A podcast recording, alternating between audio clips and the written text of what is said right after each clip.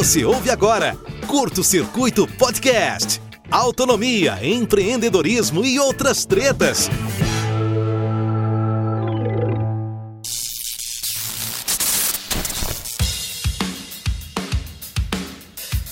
É isso aí, estamos de volta com mais um episódio do Curto Circuito Podcast. Um espaço para a gente conversar sobre autonomia, tecnologia, desenvolvimento pessoal e tudo mais que a galera quiser discutir, conversar e trocar informações. E hoje, no episódio 45, o assunto é sobre soft skills. Esse termo em inglês que pode parecer complicado, mas na verdade é algo que tem impacto direto na vida de todos nós.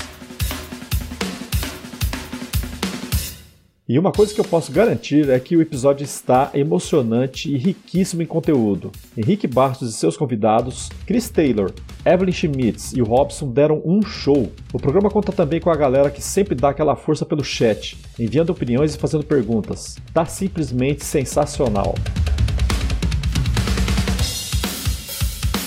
E o recadinho de hoje é que já estamos com tudo pronto para o lançamento Douglas Engelbart do curso Welcome to the Jungle do Henrique Bastos. As matrículas para esta edição vão abrir no dia 7 de maio e para comemorar, o Henrique está preparando uma porrada de conteúdos especiais. Se você quer receber tudo isso em primeira mão, se inscreva no link que está no post do episódio. Fique ligado! Falando de São Paulo, capital, eu sou Jeff Guimarães. Obrigado pela conexão e pela companhia. Stay tuned.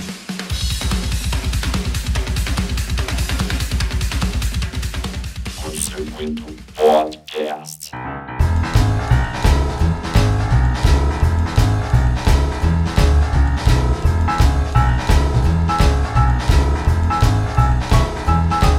Show de bola. E aí, como estão todos aí?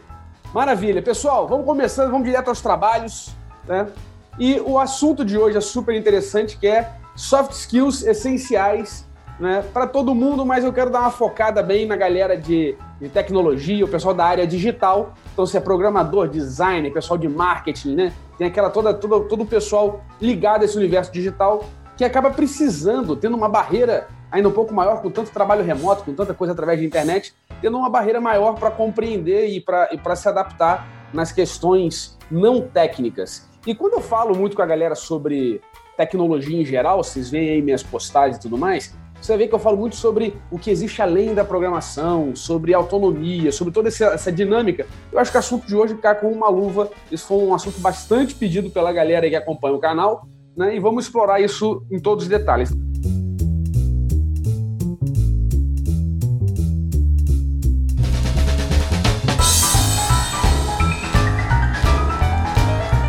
Papo hoje é soft skills e eu vou rapidamente convidar para se apresentarem.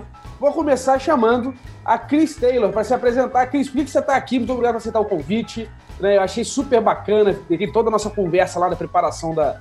Né? Fui ouvindo o que, que vocês aprontam. Queria que você apresentasse um pouquinho, bem breve, só para a galera te conhecer. Né? Quem é você, de onde você, de onde você fala, onde você está e o que, que você faz. Por que você está aqui hoje para falar de soft skills com a rapaziada? Então, beleza. Meu nome é Chris Taylor, eu estou falando de Curitiba, me considero uma cidadã do mundo, sou empreendedora, psicóloga de empreendedores. Achei, achei esse assunto super bacana. Tenho um histórico aí em mundo corporativo, já trabalhei com treinamento, com desenvolvimento, e atualmente eu tenho um, um enfoque de trabalho que trabalha a tríade psicologia, carreira e negócios. Então, eu trabalho, já tenho uma experiência de, sei lá, tipo uns 20 anos com carreira. É, não pode falar muito, né, senão entrega a idade, mas uh, eu acredito que foi um pouco do que eu estava discutindo no grupo mais cedo, que o nosso mundo hoje, o presente e o futuro é tecnologia. Então, se o, o nosso presente, o nosso futuro é tecnologia, a gente precisa discutir as coisas associadas à tecnologia e as pessoas que fazem a tecnologia e que entregam a tecnologia para quem, para o seu usuário, né? No caso, todo mundo. Então, acho que a, a importância de discutir é tremenda. Sensacional, sensacional. E eu falo muito nesse lance de tecnologia, que é, a gente, quando fala de tecnologia, está muito acostumado com robô, acostumado com coisas high-tech, né? É, é, eletrônica, digital e tudo mais. Gadgets. Gadgets, exatamente. E, e na, na, minha, na minha jornada, né? Eu que cresci em tecnologia, comecei a programar com 9 anos de idade, e aí fiz a minha carreira nisso, né? No final da adolescência, fui estudar e tudo mais. É, o, o, meu pai, ele me fez uma provocação muito interessante, que uma vez ele chegou e falou assim, esse negócio de hackear computador é muito bacana aí, eu quero ver se hackear a gente.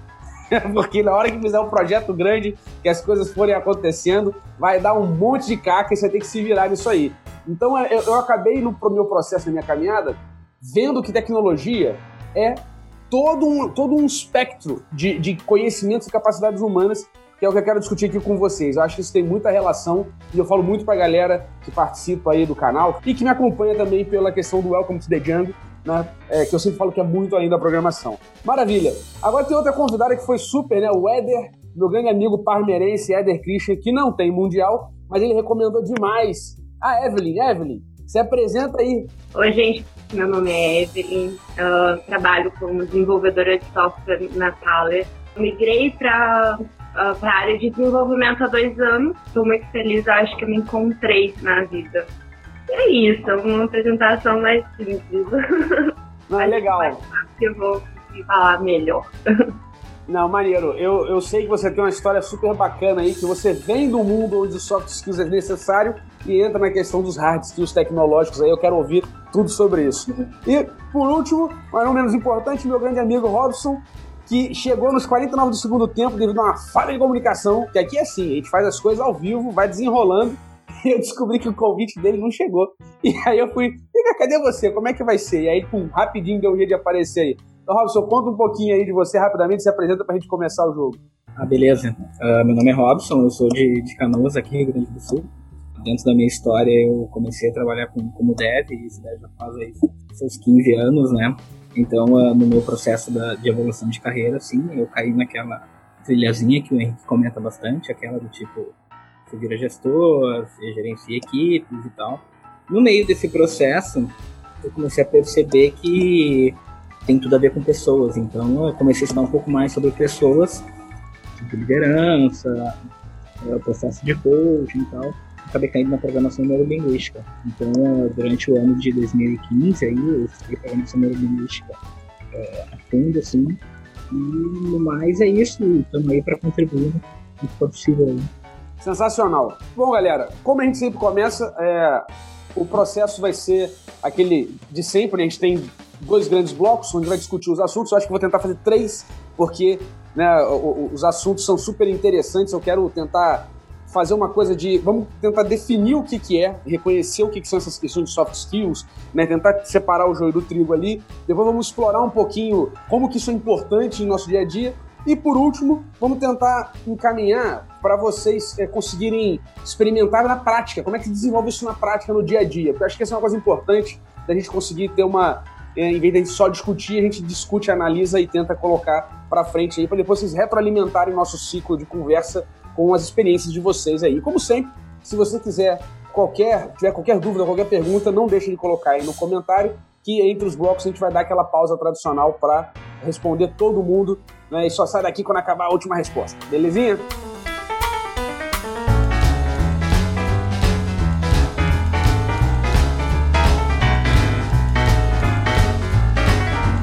Seguinte, rapaziada. Eu lembro muito, como eu estava comentando, né? Essa questão dos soft skills é, acaba sendo uma coisa que eu nunca me aprofundei muito nessas questões, sabe? Nunca foi uma coisa assim que eu consiga, eu consegui. Acho que eu nunca me interessei na questão das terminologias, de para onde vai e tudo mais. Sempre preocupei muito com a prática, com a prática. Como é que resolve os problemas? Como é que eu, como é que eu me relaciono com as pessoas? Como é que faz a coisa funcionar?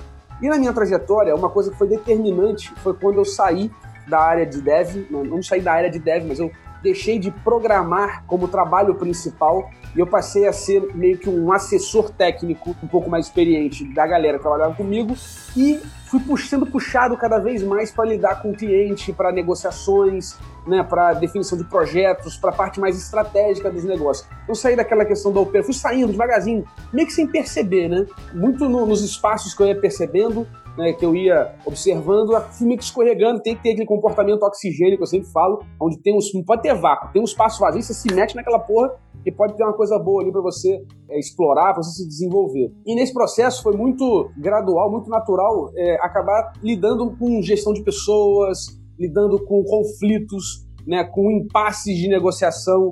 E eu sempre tentei fazer as coisas de uma maneira bem. de tentar fazer encaixar, sabe? Sempre tratei como se fosse um problema de design.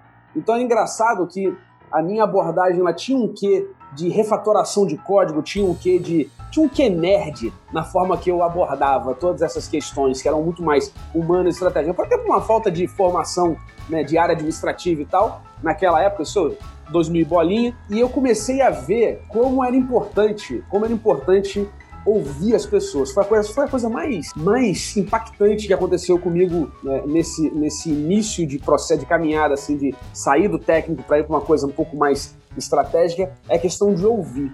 E uma coisa que eu notei que foi muito difícil é muito difícil ouvir os outros quando você não está acostumado a se ouvir. E aí eu lembro que quando eu comecei a fazer psicanálise lá atrás, eu já tô, sei lá, mais de 12 anos fazendo esse negócio aí. Duas vezes por semana, sempre falo, né? Vai se tratar, vai cuidar da cabeça aí. É igual você não escova o dente. Então, vai no psicanalista, no psicólogo, no terapeuta, qualquer coisa assim, para tratar da higiene mental, que é uma coisa para mim fundamental.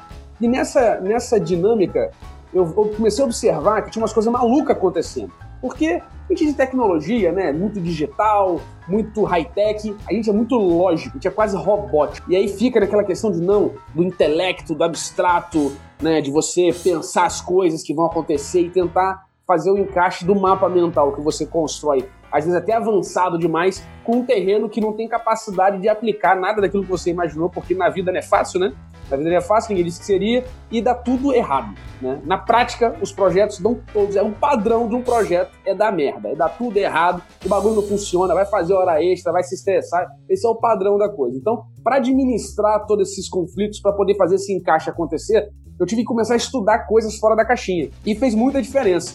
E uma coisa para mim que foi fundamental foi quando eu comecei a me envolver com comunidades, eu comecei a me envolver, fora dos interesses puramente comerciais, eu comecei a me envolver com os desejos das pessoas, né? E cada um tinha uma vontade diferente, tem uma visão diferente. E aí comecei a me, a me meter, apesar de ser um meio assim que aparentemente, aparentemente é homogêneo, você tem comunidade de software, comunidade de tecnologia, no final das contas, cada pessoa é uma pessoa, né? Cada um é de um jeito, cada um quer uma coisa, acredita numa coisa, acha que uma coisa é melhor que a outra, tem uma história por aí vai. E na hora que você tenta articular com um grande conjunto de pessoas para realizar algo junto, o bicho pega. Então eu acho que isso é uma coisa muito marcante na minha vida e começou a fazer toda a diferença, esse lado mais humano da tecnologia. E eu queria começar provocando a Cris de como é que você conceitua é, soft skill, porque eu acabo vendo muita coisa na internet que acaba caindo para um, uma coisa mais é, é, é, frouxa, as pessoas acham que é um troço mais de feeling, de achismo, como se não tivesse uma definição, como se não tivesse estratégia e tal. Então, uma enquadrada nisso aí para a gente poder começar o jogo? Legal.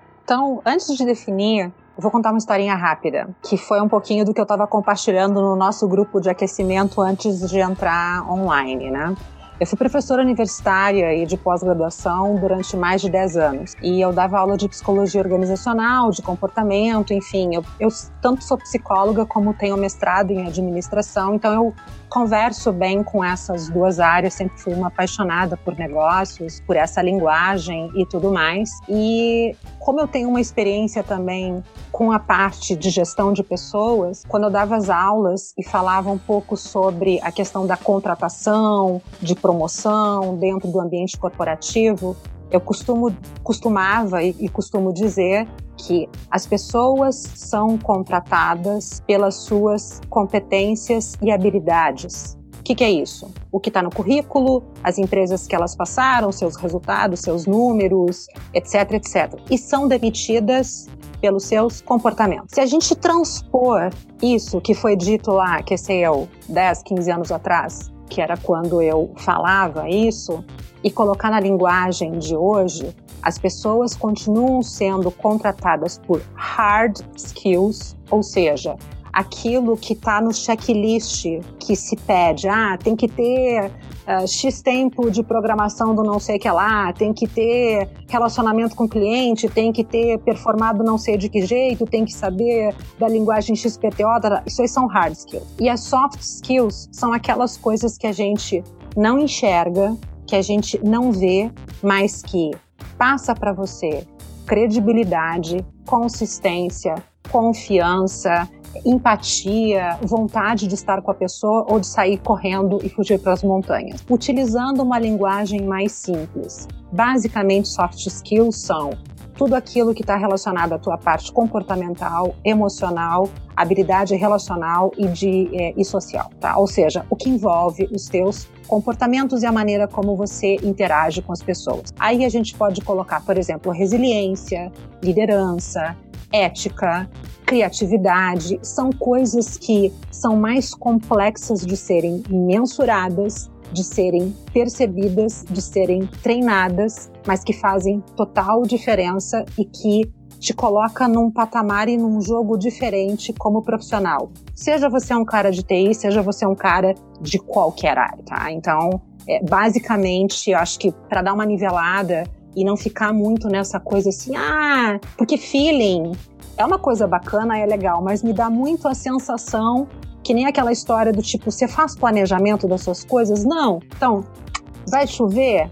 Não sei. E, e as pessoas fazem muito as coisas desse jeito, né? Então, acho que é legal, uh, não é mais uma palavra da moda, soft skill, porque o mundo corporativo, o mundo da gestão, ele está cheio de modismos organizacionais. Então, vocês que já estão aí no mercado há mais tempo já presenciaram reengenharia, downsizing todos esses termos aí que são utilizados e sempre tem uma bola da vez. E muitas vezes quando a gente vai olhar, nada mais é do que a mesma coisa requentada com um nome mais bacana. E tudo que é inglês parece que conecta mais, né? Ou enfim, que é mais chique. É, eu noto muito isso. E agora parece que a, a moda, a moda da vez é escorrega no escritório e ambiente colorido. Esse é é o lance. Então assim, o salário é uma merda, entendeu? É um perrengue atrás de outro dentro do projeto, mais o escritório, porra, te dá Coca-Cola de graça, tem videogame que ninguém joga e o ambiente é colorido que não escorrega. Então é show de bola.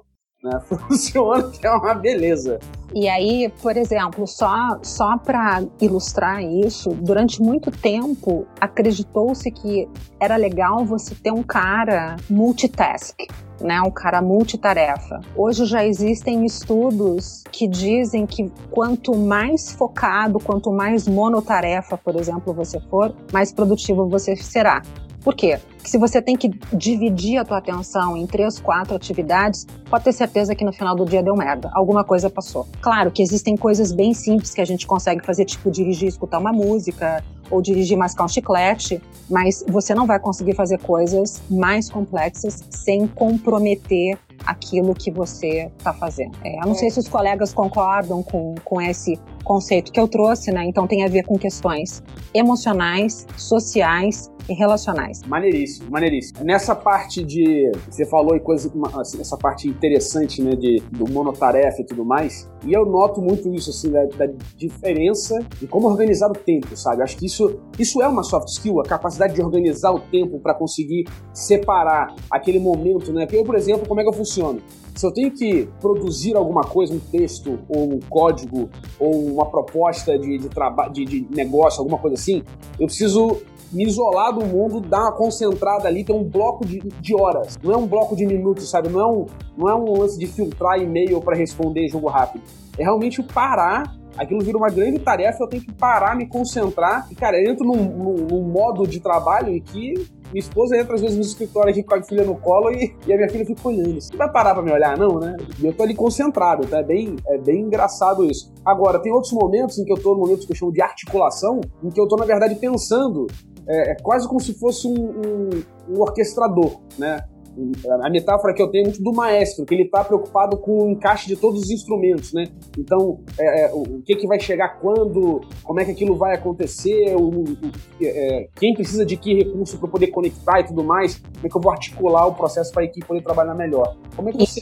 Isso que você está falando é uma habilidade específica muito demandada na área tech, que é uma dificuldade que a maioria dos profissionais tem por conta da sua formação técnica e que ela acaba sendo mais racional, lógica, pragmática e às vezes mais dentro da caixinha, que é você conseguir ter a big picture, ou seja, a visão do todo, do tipo aonde que isso se relaciona com o quê, qual é a área que é afetada, qual é o profissional, qual é o encadeamento correto de uma ação que precisa ser feita, quais são os impactos que isso vai ocasionar, que merda que pode dar, aonde que eu posso correr para fazer algum tipo de ajuste, quem que eu posso envolver, com quem que eu posso contar, com quem que eu não posso contar, quais são as prioridades. Então, isso entra não só essa análise mais global para você entender como é que funciona tudo e ao mesmo tempo como é que você faz a gestão de prioridades, a gestão do tempo, como é que você consegue manter o seu foco para desenvolver aquilo que precisa ser feito.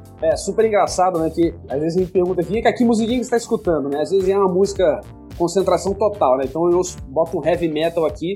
Matanza.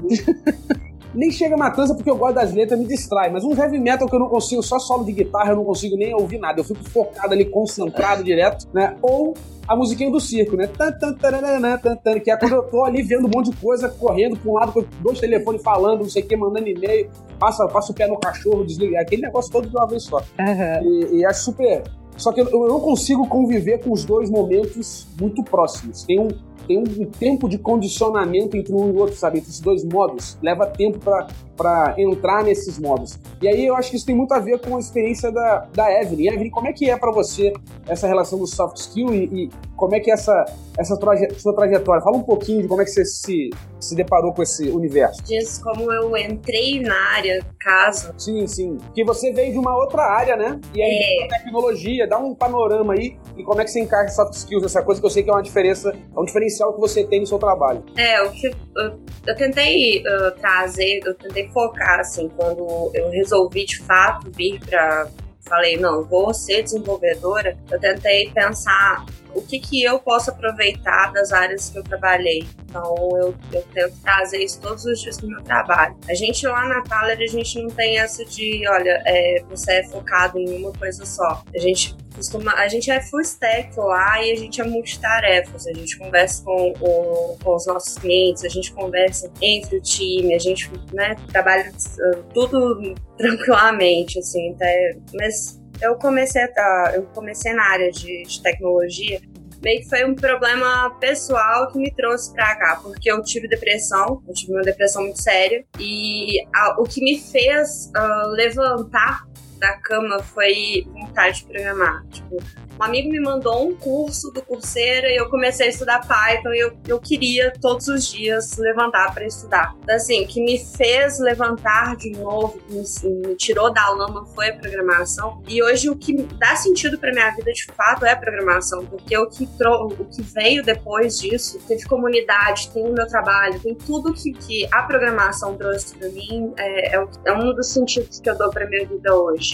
Né? Uh, eu não, é, é bem difícil falar lá do início porque tem muitas, uh, tem muitas coisas tristes. Então eu vou tentar pular a parte triste, mas. É, então, só, só um parênteses. Você fica à vontade. Esse espaço aqui não é um espaço da gente mostrar as vitórias, não.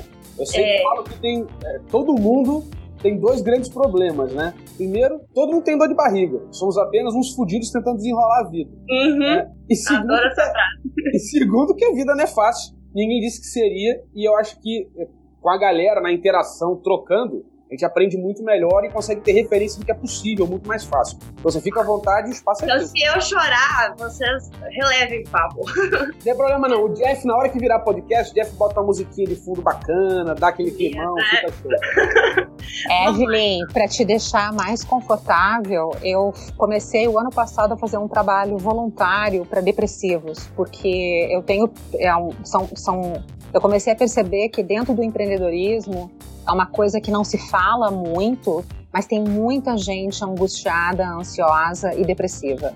As pessoas ficam quietas sobre isso, mas tem muita gente tomando muito remédio, indo a psiquiatra, indo a psicólogo, e gente muito desesperada, é, com escolhas profissionais, enfim, com outras questões que acontecem na vida. Então, se sinta muito tranquila, que com certeza as pessoas que estão ouvindo aí deve ter alguém que, se não está passando por isso, tem alguém próximo que está passando, beleza? Então, é só para te deixar de boa. Não, obrigada, muito obrigada. Assim, questão, a questão maior de quando uh, eu tive a depressão, é, um dos gatilhos foi porque eu saí de um dos melhores, entre aspas, um dos melhores empregos que eu tive na vida, porque eu ganhava muito bem, sabe? E eu, a minha família é pobre, eu não tive, não tive apoio quase nenhum da minha família para tudo que eu conquistei, assim Eu digo, uh, meu pai e minha mãe, eles não, não, não tinham essa, essa coisa de, bom, você precisa estudar. Quem, quem sempre se disponibilizou a estudar, quem foi atrás fui eu. E assim, teve essa questão do trabalho e eu trabalhava numa, num setor de vendas. E cara, é, eu acho muito, eu acho desumano o que acontece no setor de vendas, sabe? É muito difícil falar disso porque eu passei muita coisa ruim. Fui muito humilhada nos setores de vendas, só que tipo, era o que eu sentia que eu sabia fazer e eu falava, pô, eu tenho que fazer isso, o que, que eu vou fazer? Só que a depressão, eu acho, eu acho muito bacana essa coisa da vida que uh, normalmente grandes conquistas, a gente, uh, logo depois, a gente tem uma queda muito grande. E a última queda me fez, uh, me fez acordar e me fez me conhecer melhor, sabe? E até a questão da programação e de, de olhar para mim e falar, porra, eu não tenho, eu não vou perder nada. Gente, eu falo a palavra no caramba, então desculpa. É, eu não vou perder nada. O que, que eu posso fazer? Eu posso aprender a fazer isso aqui, eu posso trabalhar com isso aqui sim. E ninguém vai me tirar disso. Então, isso foi muito foda. Porque eu não tinha experiência nenhuma. Eu não tinha nem código pra mostrar. O que eu fazia com Python, gente, era muito, muito bobeira. Eu resolvia problemas matemáticos com Python e eu achava isso o máximo. E eu, eu gosto muito de lembrar dessa fase, porque foi quando eu comecei a aprender um pouquinho de lógica de programação. De, nessa época, eu ainda não ia conseguir dinheiro com programação, obviamente precisava estudar muita coisa, e eu não tinha condições de pagar uma faculdade por causa da, da, da síndrome do pânico, eu não conseguia sair de casa, porque quando eu saía de casa eu desmaiava. Então era muito difícil para mim. Então uh, eu fui melhorando, foram uns quatro meses eu, eu fiz tratamento e, e o remédio ele estava atrapalhando muito o meu desenvolvimento. Tipo, eu não conseguia estudar depois que tomava o remédio. No outro dia eu sentia que tava, o remédio estava me travando. Assim, é errado, todo mundo fala, etc. O médico, a médica odiou, parei de tomar remédio, foda-se, eu continuei só com a psicóloga, sabe? Depois disso, eu falei, bom, eu preciso de um trabalho que eu canse o corpo e eu não canse a mente pra eu chegar em casa, estudar até meia-noite no outro dia poder trabalhar de novo. E eu fui trabalhar, eu moro no interior do Rio Grande do Sul, numa cidade chamada Vacaria, que tem algumas empresas de maçã, de queijo. Eu fui trabalhar pra, cortando queijo, que era um, é, eu ganhava 1.300 pra cortar queijo, saía de casa às 6 horas da manhã, chegava às 18 horas, mais ou menos, sentava a bunda na cadeira e estudar, sabe? Fiquei um tempo nessa empresa, depois saí de lá, comecei a trabalhar no CFC, porque eu fui demitida dessa, dessa empresa do queijo porque o cara se sentiu ameaçado porque ele falava que eu tinha visões muito grandes que meu perfil não era para trabalhar. Cara, eu fazia o serviço direitinho, sabe? Eu cortava o queijinho, eu erguia o queijinho, mas enfim, a gente acaba levando para as empresas tudo que a gente sabe. Então, não, não fui mais necessária lá. Uh, comecei a trabalhar no CFC e foi aí que foi o, foi o, o, marco oficial de que eu falei, velho, eu vou estudar pra caralho, eu vou conseguir um, um emprego com desenvolvimento. Porque eu acho que lá foi, lá foi o pior de todos para mim. Eu fui muito humilhada. Era um chefe que gritava comigo na frente de clientes. Era um chefe que eu. Se tem uma coisa que eu não suporto nessa vida é você passar uma pessoa que tem mais dinheiro na frente só por ela ter dinheiro. E eu trabalhava com um atendimento ao público. Eu não passava nenhuma senhorita que tivesse uma bolsa cara na frente de uma pessoa assim que estava ali na frente para fazer a mesma coisa. E aí uh, fui chamada a atenção porque eu não fazia isso. É, interior do Rio Grande do Sul, assim, isso é muito pesado, é muito forte. Então, uh, além disso, tinha as gritarias, tinha humilhação na frente dos, uh, do pessoal da, que estava lá também, empresa. E eu fiz a, a burrice de falar que eu gostava muito de computador, então dava qualquer problema na rede da, da, da empresa, a culpa era a minha, velho. Tipo assim, eu não tinha nada a ver com a rede do Detran. E eu tinha que ir lá e tentar resolver. Aí teve um dia que eu cheguei e falei pra ele, cara, não tem como eu resolver isso, porque não, não diz respeito, amigo. Não diz respeito por quê? Os caras lá na empresa que tem que resolver. Ele não aceitou. Aí dava problema no no break, ele queria que eu consertasse o no break. Eu não sei, eu não manjo nada de rádio, nada, absolutamente nada. Sou um zero esquerda com rádio. Depois de sair de lá, hoje eu, graças a Deus, consigo ter risada dessas situações. Depois de sair de lá, e quando eu saí de lá, eu fiquei muito mal. E foi uma amiga que sentou do meu lado e falou: a única, depois, depois da minha depressão, ela falou que a única coisa que ela viu meu olho brilhando quando eu falava não era nem macho, era, era coisa de computação, era a programação, era quando eu falava de Python, era quando eu falava de, de coisas ligadas ao, que eu estava estudando. Então eu olhei para mim e eu falei: olha, é isso que eu vou fazer e é isso que eu vou lutar. Voltei, estudei pra caralho. Eu, eu, eu, eu saí dessa empresa em outubro. Eu passei novembro e dezembro sem botar o meu pé na rua. Eu ficava em casa, era café e estudar. Eu batia a cabeça o dia inteiro para tentar fazer alguma coisa. Aí eu, uh, eu encontrei desenvolvimento web. Foi, tipo, foi meu, meu bebezão, assim, foi quando eu vi que eu falei, eu, eu quero muito fazer. E comecei a estudar JavaScript, aí comecei a estudar React também, peguei uns cursos legais, tinha, tem bastante material de graça, então, assim, o fato de eu não ter dinheiro não era um problema, não era um empecilho. Era um empecilho porque na época eu tinha um computador muito ruim, cara, muito ruim mesmo. Fui indicada por um amigo da comunidade, ele, me, ele passou o meu contato com uma pessoa que estava procurando desenvolvedor pleno, e eu conversei com ele, fiz entrevista, era, era remoto também, só que assim, eu falei pra ele, olha, pelo que eu tô vendo, o perfil da pessoa que você está esperando não é o meu, eu sou completamente júnior, não sei nada. Eu, se eu entrasse, eu entraria como aprendiz, eu entraria como alguém que tá começando mesmo. Ele falou: olha, para essa vaga aqui, a gente realmente precisa de planning, etc. Não deu certo essa, mas eu continuei conversando com essa pessoa. Uh, logo depois ele abriu uma vaga como aprendiz numa startup dele. O, o, salário era de 500 reais, gente. E eu não podia perder essa chance. Porque qual outra empresa naquele momento me daria essa oportunidade? Trabalhei lá durante três meses, quatro mais ou menos, só que startup não foi para frente. Foram meses muito difíceis porque 500 reais por mês. Minha mãe ela ganha um salário mínimo e mais um pouquinho.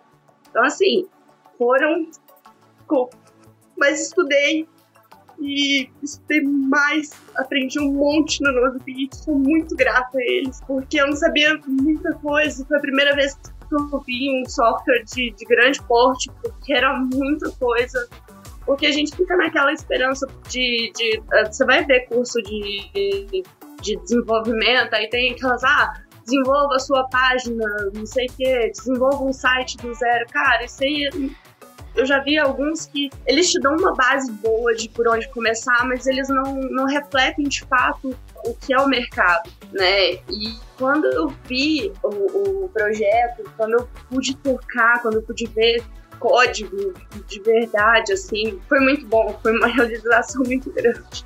Saí de lá, consegui, aí porra, eu falei, olha, fudeu porque eu moro em Vacaria, eu não tenho dinheiro pra sair daqui, o que eu vou fazer? Vou estudar. Aí esse, essa mesma pessoa que me indicou pra, que, que me contratou, ele me indicou para um freela. Oh, gente, foi muito engraçado, porque era, com, era um projeto em ASCII, o projeto era de 2008. E, gente, foi o código mais horroroso que eu já vi na vida. Mas eu tentei, só que é, esse freela não deu muito certo, o cara queria que eu fizesse, eu acho que a mudança do front-end lá, de algumas coisas de 40 telas, mais ou menos, ele queria que eu fizesse em 15 dias. Eu fui tentando e tudo, mas eu falei pra ele, olha, infelizmente não tem como.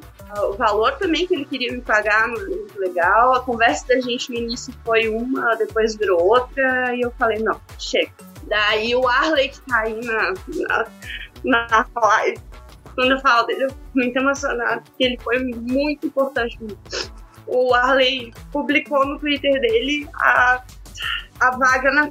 Eu falei, cara, será que eu tenho. Uh, tava lá, vaga para pessoa desenvolvedora de software. Falei, mano, eu não sei tudo que tá aqui. Eu não sei. PHP, a, a, primeira, a única experiência que eu tinha tido era uma. Nossa, foi, foi muito ruim, gente. Uma experiência horrível primeiro. E eu falei, bom, mas eu, eu tento ou não tento? Aí teve uma outra live também, que eu sou muito rápida de live, tudo quanto é live, porque como que eu podia ter contato com pessoas de desenvolvimento? Eu corria pra live, era o único jeito. Live, Twitter, Telegram, eu conversar com o pessoal, porque eu precisava estar nesse meio. Isso eu acho muito bonito, Henrique. Você sempre fala isso para as pessoas tudo. O Éder também, ele fala muito disso. E eu acho a gente tem que estar próximo de pessoas que a gente que a gente goste e pessoas que vão levar a gente ao que a gente precisa. No caso, meu sonho era programar e eu precisava ficar perto de programador.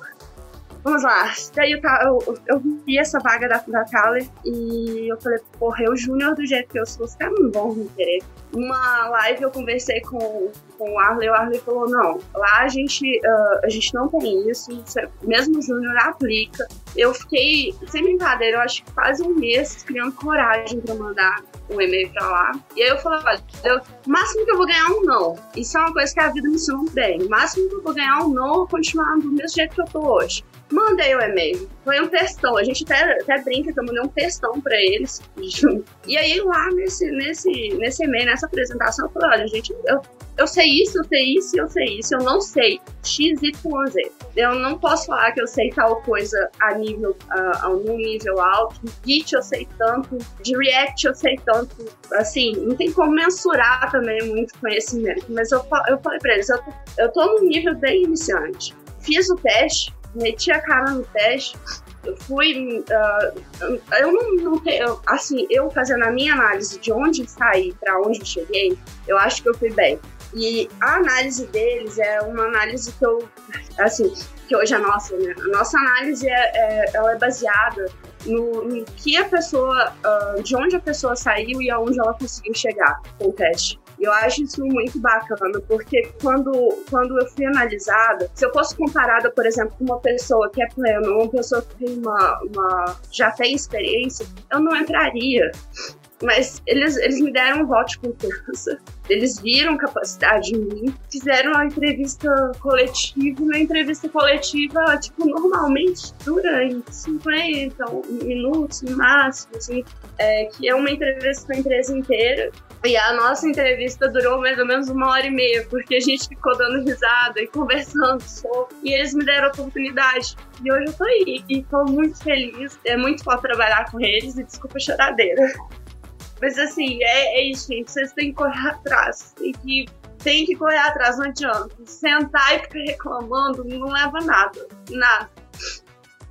Henrique, deixa eu só dar uma pontuada aqui, ó. Na verdade, cara, eles te contrataram pelas tuas hard skills, mas eles te contrataram mais pelas tuas soft skills. E do teu relato é, apareceu aqui resiliência, superação, determinação, foco naquilo que você queria. Você foi uma negociadora, você conseguiu de alguma maneira mostrar valor, gerar valor daquilo que você fazia. E muitas vezes o que um contratante, seja ele pequeno, médio ou grande, leva mais em consideração, claro, quando as pessoas são, né, tem visão que tem um monte de gente tacanha no mercado, tanto como contratante como dono de empresa, é exatamente poder fazer esse link que você conseguiu fazer. O, a sua história, a sua vontade, o seu desejo de pertencer fez com que essa conexão fosse gerada, que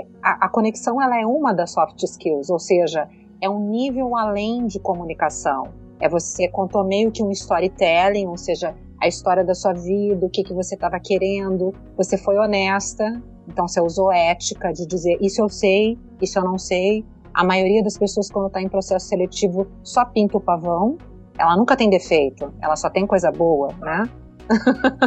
então, essa, essa verdade, essa transparência, essa ética, tudo isso faz parte desse pacote que a gente não consegue exatamente medir, mensurar, avaliar, enxergar, mas que passa credibilidade, confiança e te faz querer estar mais perto ou estar mais longe de uma pessoa. Então, para você que está nos assistindo, cara, isso é soft skill. Show de bola. É. Robson, quer comentar alguma coisa aí, cara? Você tá quietinho, tô vendo que você tá com a caneta anotando um monte de coisa. Eu anotei uma porrada de coisa aqui e depois eu entro para comentar. Me emociona também eu ver a história da, Evelyn e a gente acaba se identificando, se ficando muito com isso. É, eu também tive umas tretas terrenas aí no meio dentro das empresas, assim. Mas eu acho que, no fundo, tudo isso acaba virando história, né? É, acaba virando história, acaba virando aprendizado e isso, de certa forma, vai sempre nos fortalecendo, né? Hoje a gente olha para Evelyn e vê ela é o que é devido à história dela. Isso envolve superar as feridas também. Né? Acho importante respeitar essa história e usar isso como alavanca aí para sempre. É, malandro, sensacional. Cara, eu anotei muita coisa aqui, é impressionante. E me marcou muita coisa que você. A primeira coisa que me marcou, assim, foi quando você falou da relação com a programação. E é interessante, né, que eu chego pra galera e falo assim, quando eu falo, ah, não, comecei a programar com 9 anos de idade, não sei o que, lá, lá, a pessoa tem que botar aquele quadrinho, né? O que que, o que, que a pessoa imagina, não é isso? O que, o que que eu penso e como é que foi de verdade, né? Aquele negócio do quadrinho. E no final das contas, tinha um monte de problemas, um monte de questões pessoais, psicológicas, complicações e tudo mais. E a programação era uma ferramenta para eu ter voz, né? Era uma forma de me expressar, de conseguir pegar aquilo que eu imaginava e que tão improvável, né? Um molequinho, porra, que não conseguia fazer nada, cheio de questão psicológica, cheio de problemas na cabeça, né? Com uma cabeça bem complexa. E aí eu conseguia usar o computador como para dar vazão, né? A criatividade, para dar vazão a, a, possibilidade de uma dinâmica diferente. E, e, eu vejo isso acontecendo com um monte de gente, sabe? Eu acho que isso é uma coisa super interessante. Existe, existe uma combinação entre o criativo e o e o concreto, então abstrato e o concreto, o criativo e o, e o específico da, da engenharia ligado no computador como se fosse uma, uma junção de mundos, sabe? É um, quase uma singularidade ali que você acaba conseguindo se expressar e você vive experiências muito interessantes. E quando veio a camada social em cima, fazer de comunidades e tudo mais, é, com a possibilidade da gente conseguir se ajudar para construir a vida que a gente quer viver, isso, isso foi um outro salto que, que me marcou, eu vi que aconteceu na tua história aí, que é fundamental. E eu achei interessante que, apesar de uma estrutura de storytelling, a sua narrativa ela é recheada de evidência de soft skills, como a Cris pontuou. E algumas me marcaram aqui bastante, né? As estratégias que você montou, é, gestão de tempo, né? A questão de como é que você, você se definiu que ia estudar, você priorizou aquilo. A capacidade de priorizar, para mim, eu acho que é uma soft skill importantíssima porque significa a capacidade de abrir mão. Né? Então você, quando prioriza que vai estudar, prioriza que vai chegar em casa e vai focar naquilo que você quer aprender, você está abrindo mão de um monte de outras coisas, está abrindo mão de ver Netflix, de ver TV, de dormir, de um monte de coisa, né? Você está focado ali naquele teu projeto. Então tem um planejamento do que, que você vai aprender. Acho que a capacidade de planejar, de, de idear, né? Eu não gosto nem da palavra idealizar, é idear. Você tem uma ideia do que você vai fazer, você estabelece um rumo e aí você começa a ir navegando para corrigir aquele rumo conforme a, a vida vai, vai acontecendo. A questão da resiliência achei incrível. Eu vejo, eu, eu conheço muita gente, eu tenho muitos alunos do Welcome to the Jungle que, que são de cidades do interior, né, que tem essa muitos chegam para mim com aquela visão de ah não, que aqui na cidade não dá, que aqui na cidade é, eu tenho que ir para São Paulo, eu tenho que ir para o Rio, não é bem assim, porque tem uma pressão do, do arranjo social, sabe? Tem um, um, provincianismo que às vezes acontece, como que você acabou relatando, né? É, as pessoas querem contratar ferramentas, né? Nem, não é funcionários, não é colaborador, é nada, é ferramenta. Você resolve isso, você faz isso, né? E aí também a questão da a sua estratégia de como você conseguiu focar num trabalho que cansa o corpo para você poder ter a mente tranquila para estudar, eu acho que isso é, é uma articulação extremamente é, é, sofisticada. Não acho que é nada trivial. É, são escolhas duras e difíceis, né?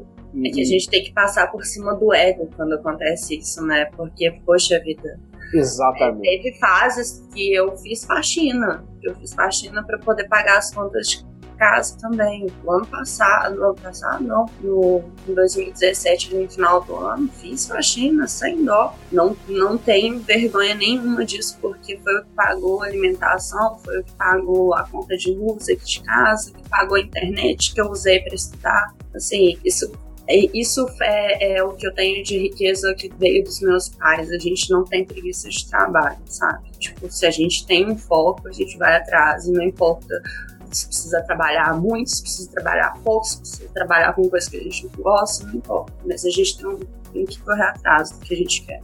Isso para mim entra no, eu não sei se é nem soft skill, né, mas assim, entra na categoria de coisas que eu acho interessante, que eu falo muito isso pra galera, né? Muitas vezes as pessoas chegam para mim e, e, me trazem um cenário de mensagem WhatsApp, tira dúvida, tudo mais, trocar ideia e tal, me traz um cenário e eu fico meio, né, calma aí, o que, que a pessoa tá, tá falando na verdade? Porque muitas vezes o que se quer é uma solução e não uma visão, né? E, e aí eu sempre pergunto pra galera, calma aí, você quer emprego ou você quer dinheiro? E aí o pessoal dá uma bugada. Assim. Porque, bicho, para ganhar dinheiro tem uma porrada de formas, né? Agora, se você quer ganhar dinheiro de uma forma específica que você idealizou por ter a ver com, a, com o teu ego, com o que tua mãe vai achar de você, com o que, que vai acontecer, entendeu? Puta, aí é um, todo um outro, é todo um monte de incentivos que te imobiliza, sabe? Porque eu vejo que tem programadores que estão sofrendo aí, porra, ganhando 1.500 prata. E o cara tá ali ralando, não sei o quê. E tem gente que, porra, vem de brigadeiro e ganha 3, 4 contos, saca? É, por isso que eu pergunto. Quer glamour ou quer dinheiro?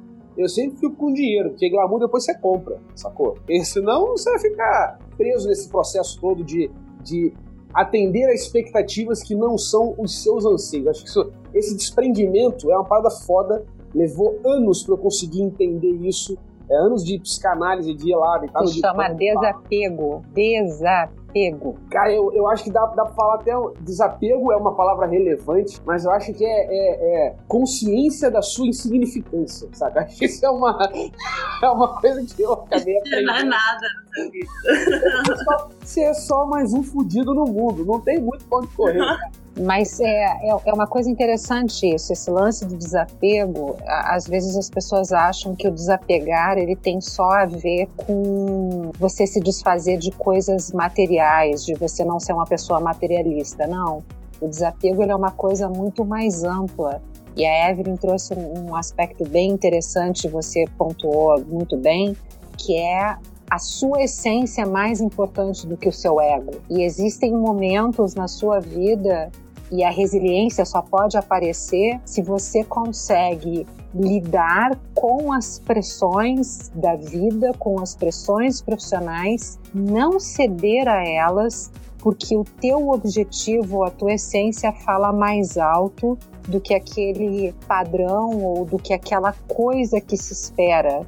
Então, eu acho muito bonito e muito honesto que você diga no Brasil que você fez faxina, porque as pessoas torcem o nariz, sabendo que na Europa se faz isso, nos Estados Unidos se faz isso, na Oceania se faz isso, e não é feio.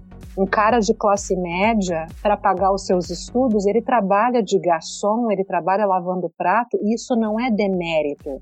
Aqui as pessoas têm muito uma coisa do tipo: eu não posso fazer isso porque eu fiz faculdade, né? E, e aí, nessa hora, você fica pensando: mas cadê a soft skill desse cara? Porque na cabeça dele, a única coisa que conta é aquilo que foi pré-estabelecido, que é condizente com a sua situação social ou com a sua condição educacional, e ele se coloca nesse tipo de caixa, e aí quando as coisas começam a não dar certo, quando a merda começa a acontecer e a água começa a bater na bunda, e que ele vem pedir algum conselho para o especialista e você devolve dizendo: peraí, mas você quer um emprego ou você quer dinheiro? E aí eu diria que não é nem ganhar dinheiro, é fazer dinheiro. A gente sabe fazer dinheiro. Só que o modelo que foi incutido na cabeça é que você tem que ganhar dinheiro porque alguém vai pagar um negócio que você supostamente aprendeu para fazer e que você quer monetizar aquilo. Só que como é que você monetiza? Você monetiza quando você enfia na sua cabeça que você vai dar um jeito de viver daquilo que você estudou, ou que você inventou, ou que sei eu. E o quanto que você está disposto a suportar e a bancar esse sonho ou, ou, essa meta, ou esse objetivo que você tem. Doa quem doer, faça o que precisar fazer entendeu? É basicamente isso. Essa, essa, essa é uma frase animal. Faça o que precisar ser feito, né? Isso é cabuloso, cabuloso. Foi a maior lição de empreendedorismo que eu tive. É, meu, não é o que você quer, é o que precisa ser feito. Dói, foda-se, entendeu? Porque aceita, aceita que dói menos.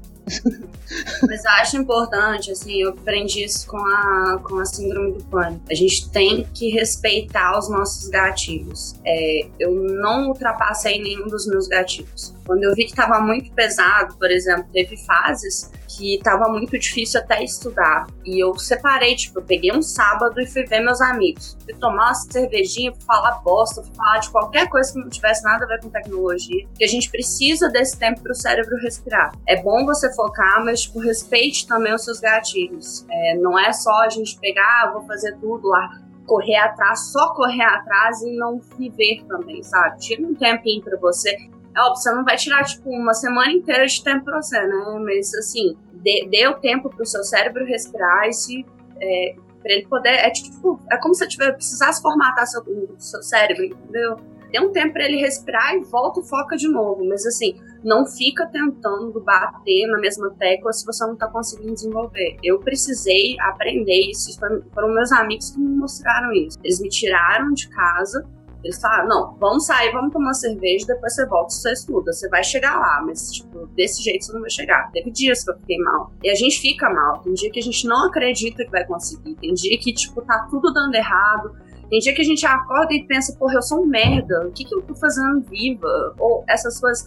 Mas, tipo, esse dia passa, sabe? Faz o que você tem pra fazer. No outro dia você levanta, lava o rosto e continua, sabe? Porque eu, eu sei lá, acho que é muito porque eu sempre fui pobre. É, agora que eu tô tendo uma, uma vida um pouquinho melhor, mas assim, eu sempre tive que levantar no outro dia, é, lavar o rosto e continuar tentando sorrir. Então, assim, hoje para mim não é tão difícil, mas eu respeito muito. Se eu tô mal, eu deito. Se eu tô mal, eu vou assistir o Netflix, mas assim, eu não faço disso uma desculpa pra semana inteira. Eu tenho um dia de Netflix, eu tenho que estudar. Sábado de tarde eu vou estudar. Se quiser sair de noite, eu vou estudar de dia, sabe? Porque eu tenho que compensar também o fato de eu não ter faculdade na área tem que compensar também o fato de eu não saber muitas coisas. Óbvio que a expectativa da empresa comigo, eles, isso que eu acho muito bacana, assim, a expectativa que eles têm comigo, ela é, ela é muito clara. Eles não esperam de mim o desenvolvimento de um sênior, sabe? Eles esperam de mim o que eles esperam de um júnior, de fato. Eles, eles, querem que eu aprenda, que eu aprenda porque,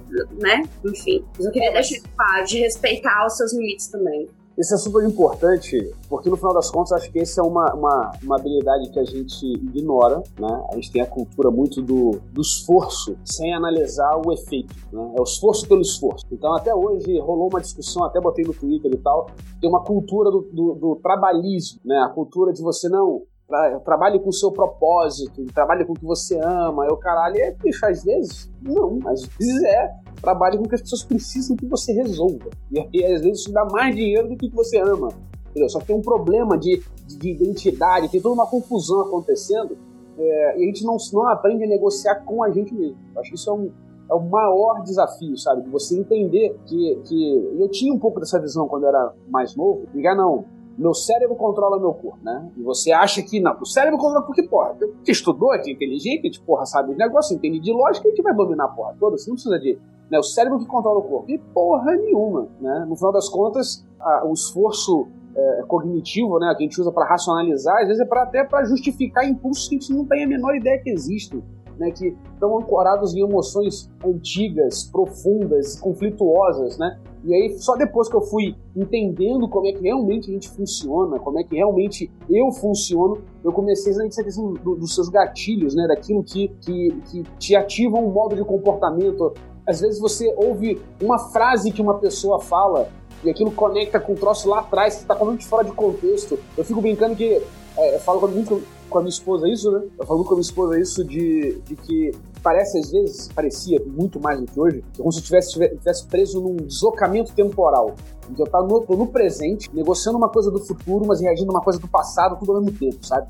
Coisa meio conflituosa e tal. Então isso me, de, me drenava uma energia é, absurda, né? Absurda. E, e, chegou ao ponto em que eu era tão cabeça dura que eu acabei é, num, num desafio assim animal de tirar um ano sabático que foi uma mudança radical na minha vida, assim, de eu entender todos os meus limites, sabe? E, e, e eu recomendo pra caramba se você conseguir se organizar. E assim, ano sabático não é pra você, porra, vai rodar a Europa de transatlântico, entendeu? Não é essa porra. Não, é, é você ficar de boa em casa, tranquilo, sem a pressão de ter que, de, de ter que correr atrás naquele, naquele momento, né? Se, se, se comprar. E acho que essa é a porra mais interessante do trabalho, sabe? Tem tudo isso de propósito, é bacana, você observa as pessoas e tudo mais, mas no efeito econômico, você compra seu tempo, porra. Essa é uma coisa fundamental de ter consciência. Entendeu? Você compra o seu tempo para você. E aí você pode é, escolher fazer alguma coisa, às vezes fazer uma viagem mais longa e tudo mais, como é que você se organiza e tal. E para mim, o ano sabático foi o melhor investimento da minha vida, né? porque ali eu consegui realmente, é, tirando as pressões que na verdade eram as justificativas do dia a dia, né? De não, você tem que trabalhar, porque tem que porque tem cliente, porque tem Aí eu falei, não, calma aí. Agora eu tenho 365 dias na minha vida em que eu não vou fazer nada que eu não queira pra caralho, sacou? Então assim, é, é, ou não tem nada mais ou menos. Você não tem nenhuma pressão pra fazer nada mais ou menos. E aí o que acontece? Aí você começa a ver que a maior parte da pressão você se impõe por hábito, porque tá, tá condicionado. Aí tem toda uma desconstrução que vai acontecendo para você entender o que é que tá ali 3, 4, 5, 6 camadas lá embaixo no seu funcionamento que você ignora, que esse é o problema. A gente ignora muita coisa de, gente, de como a gente funciona. Né? A gente ignora aquilo que realmente nos mobiliza. E quanto mais você consegue se escutar, e aí a sensação que eu tenho é que é meio que videogame, tá ligado? Porque é como se eu estivesse aqui falando com vocês, onde eu tô fazendo um esforço para falar da melhor forma que eu consigo para expressar o que eu estou sentindo e o que eu estou pensando, né? Tendo vocês em mente aí do outro lado da câmera, né? Do outro lado da, da telinha e tudo mais. E, ao mesmo tempo, tem uma, uma entidade do Henrique, assim, observando o Henrique fazendo esse processo todo. Para quê? Para ajustar o rumo, sabe? Tipo, não, é mais para lá, é mais para cá, isso não tá com a precisão adequada, que usar outra palavra, não ficou legal, tem que voltar nesse assunto, tem que melhorar da próxima vez. E aí você vai se escutando para pegar os atos falhos, pegar esses, esses gatilhos. Essa é uma habilidade animal, assim, que, que eu recomendo muito e eu só consegui por conta da, do tratamento de tantos anos, né? Principalmente de ter laços muito fortes, né? Familiares, no caso aqui da minha família, né? Os laços são muito fortes e não tem nada que a gente não converse e, e é bem intenso essa parada. Eu recomendo pra caramba. Uau! Caramba, a gente falou muito, hein? Tá, eu vou passar agora por umas perguntinhas pra gente passar pro próximo, próximo bloco aqui. Bom, tem o Daniel Simão, já deixou uma pergunta aqui no começo, assim, HB, beleza, mano? Tem um, um grande problema de falta de confiança. Não confio nos meus questionamentos e sempre fico inseguro na hora de assumir uma responsa. Sempre relacionado ao meu conhecimento na hora de trabalhar em filas ou novas oportunidades de empregos. Algum de vocês quer comentar alguma coisa sobre isso aí, meus convidados? Sim. Então, primeira coisa aí, quem diz que você não sabe, né?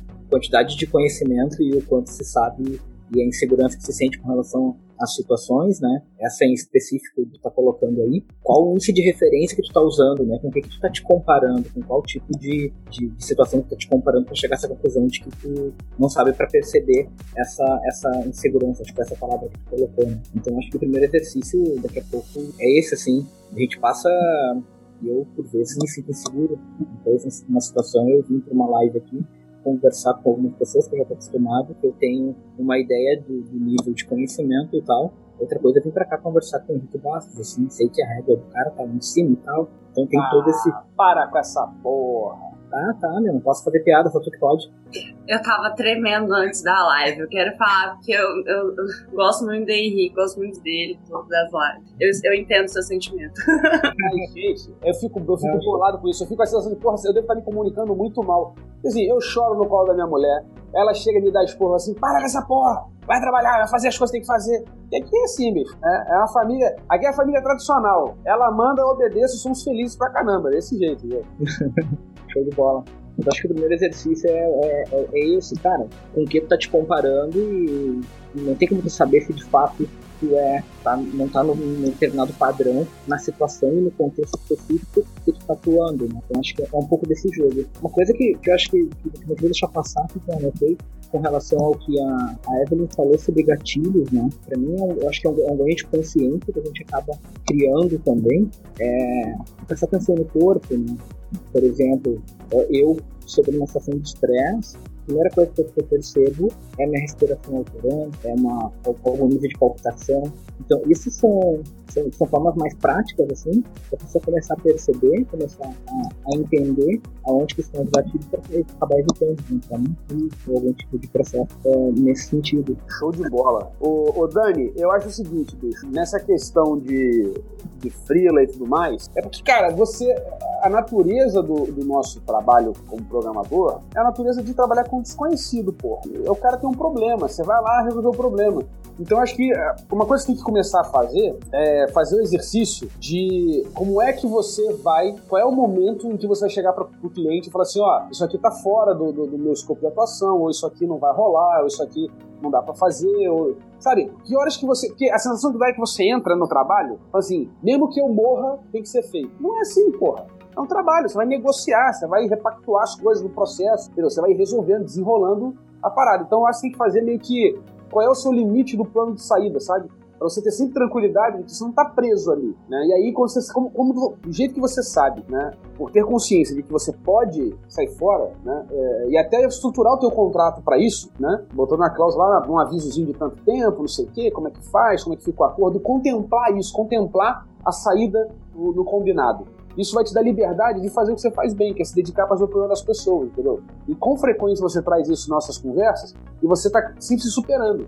E até quando dá merda, você chega pro cara e assim, ó, Não sei isso não, mas vou estudar. E desenvolve a parada pro cara, aprende um negócio novo, sabe? Então acho que tenta criar, tenta criar caminhos alternativos para você, na hora que vier aquela sensação de, não, porra, mas será que eu vou conseguir? Disse, tá, mas se eu não conseguir, quando que eu sei que eu não vou conseguir? Aí eu já aviso pro cara e já renegocia.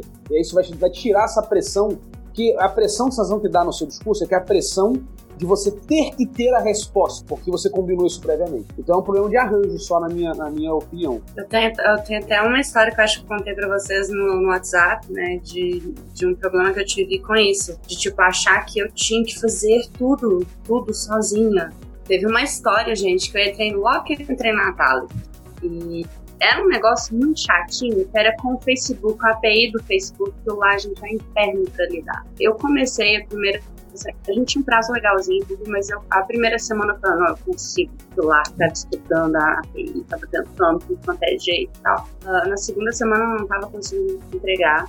O time que teve, teve esse, esse start de entender que eu eu estava setando uma, eu tava setando uma expectativa para eles, eu não estava conseguindo entregar. Mas é porque, no fundo, aqui dentro, o que eu queria mesmo era, tipo, mostrar serviço. E nem sempre o ideal é você mostrar serviço, mas é saber, tipo, direcionar. Se você não consegue fazer alguma coisa, direcionar para outra pessoa. Eu acabei entregando, depois eu uh, fui fazer pé com um colega e falei que desandou, tipo, desculpa, que andou de fato a história. Mas é, é bom a gente saber uh, qual que é o momento da gente pedir ajuda, qual que é o momento da gente parar e falar, não, eu não consigo. E ser humilde para falar, eu não consigo, eu tenho que fazer eu tenho que pedir ajuda de alguém, preciso passar isso para outra pessoa que consiga andar. E eu queria só fazer uma adendo nesse negócio do, uh, do rapaz, acho que é Daniel, né? Assim, todas as vezes que você for se comparar a algo, compara ao cara que era quando você começou a estudar. Tipo, observa de onde você saiu, o que que você passou,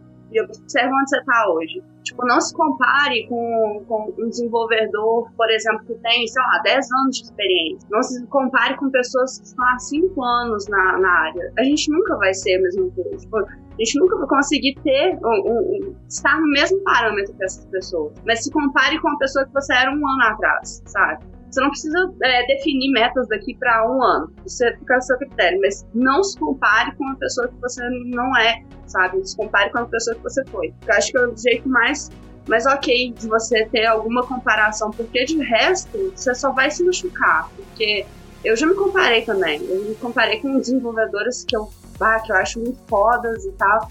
Por exemplo, meu sonho era chegar, sei lá, 20% pelo Loiane, é, gente.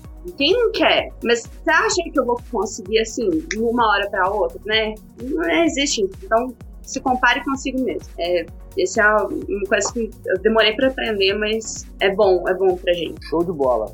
E outra pergunta aqui, o, o Davi perguntou: para ser profissionalmente eficiente, é preciso já definir no seu aprendizado o seu nicho, se é web, mobile, ciência de dados, etc. Cara, essa pergunta é uma pergunta que acontece muito, né? Eu acho que tem uma combinação. O desafio, na minha visão, é combinar aquilo que você curte fazer e faz bem com aquilo que os outros precisam que você faça, sabe? Se não tivesse encaixe, vai dar ruim, sabe? Então, assim, eu não comecei. Eu, você vê que o Welcome to the Jungle, eu falo muito de desenvolvimento web pra galera. A gente fala todas as questões além da programação, negociação, carreira, não sei o quê, a parada toda que é, na verdade, eu acho que é a cereja do bolo, né? O que a galera acaba procurando essa visão profissional de autonomia, mas a gente usa Python e Django para mexer em web. Só que eu não comecei na web quando a web surgiu, saca? A minha trajetória, na verdade, eu entrei depois na web, eu entrei, demorei pra caramba, porque eu tinha outros interesses e os meus interesses tinham demanda do mercado. E eu acabava ficando, tava trabalhando naquilo ali, sabe?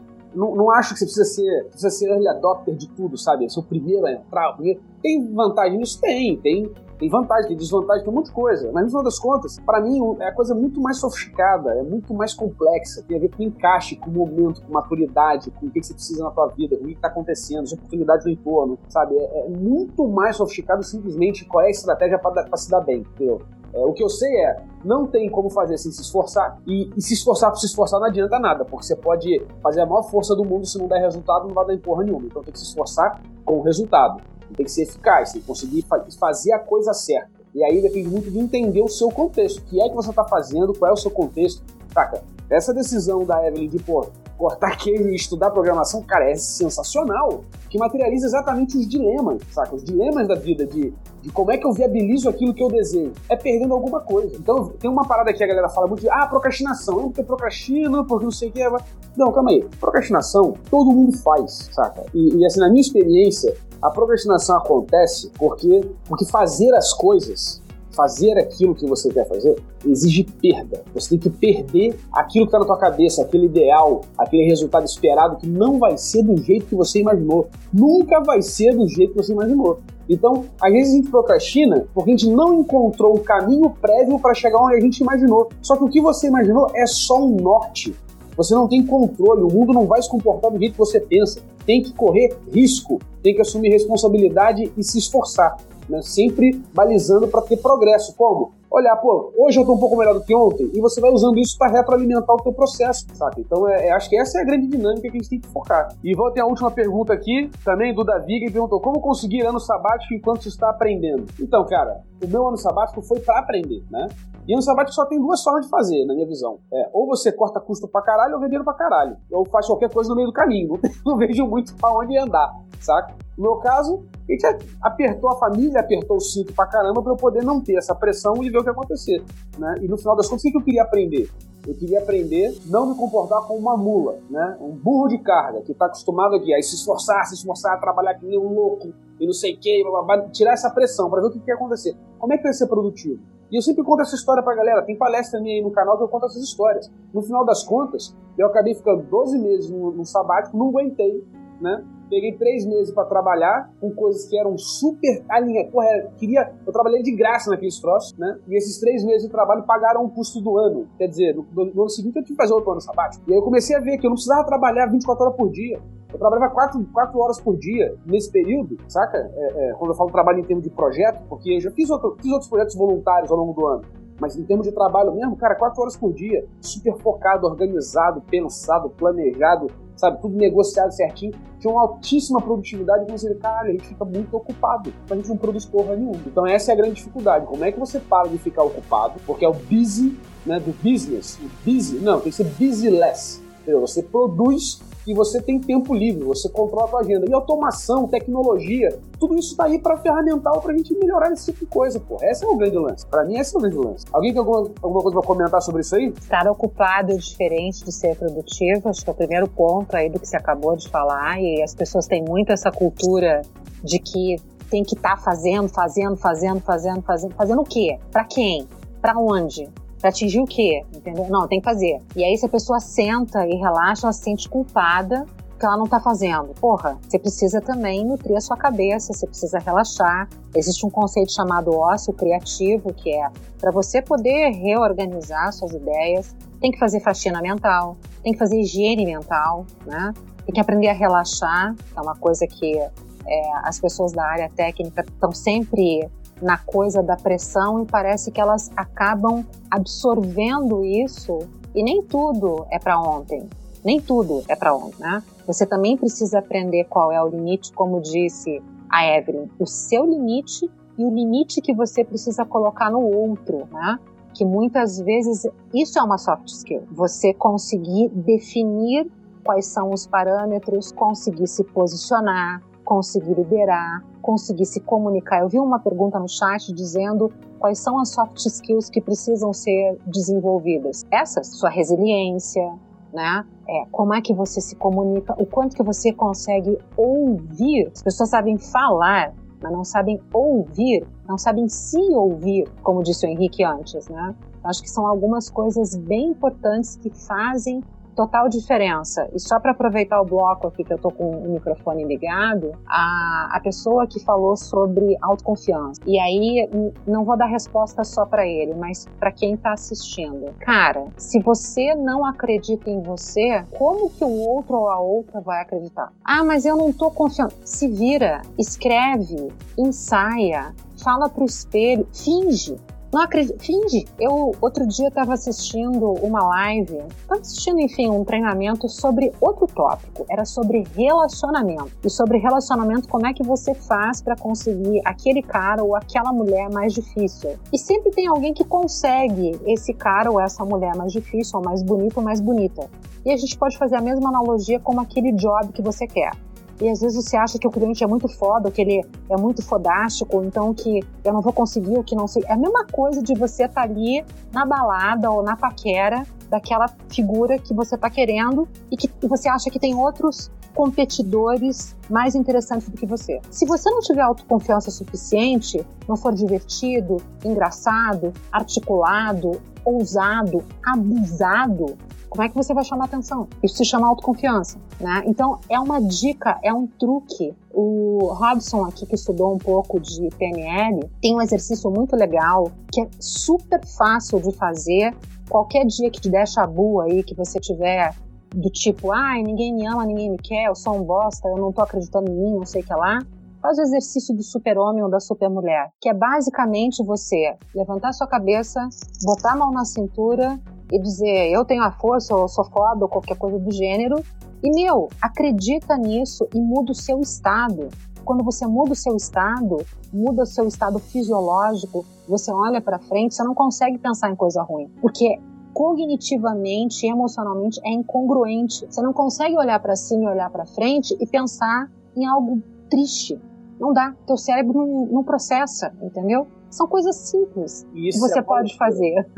Isso é uma loucura, porque a galera pensa assim, porra, mas calma aí, sério? Aí eu falo assim, vai lá, procura no YouTube. Depois, não acredita em mim. Não, não acredita em mim. Não, Testa. Depois, não, mas depois da live, depois da live, é, vai no YouTube e procura o haka dos All Blacks. Vai lá, vê os Eu cara... morei na Nova Zelândia. Vê os caras fazendo Eu vi os caras fazendo. na frente do malandro. O cara cantando aquela porra que vai te matar, que não sei o que. Ah, não tem como outro time de, ganhar depois do cara fazer uma dança daquela no começo do jogo, rapaz. Não tem como, sacou? Essa, esse, esse negócio é, é, é importantíssimo. Eu falo muito assim, da galera. Então, eu curto falar pro pessoal que é, bicho, desenrola o lifestyle. Tem que desenrolar o bagulho. Assim, não tem resposta pronta, vai experimentar. Entendeu? Então, é, e não adianta chegar numa de que, ah, não. Que no final das contas, você tentando evitar risco. E aí a coisa fica insossa, porra, fica sem graça, entendeu? Tem risco, é, é isso que faz a gente querer fazer as coisas viver, porque a gente sabe que a vida vai acabar, então a gente vai se coça para fazer alguma coisa acontecer, entendeu? Então essa parada é super importante.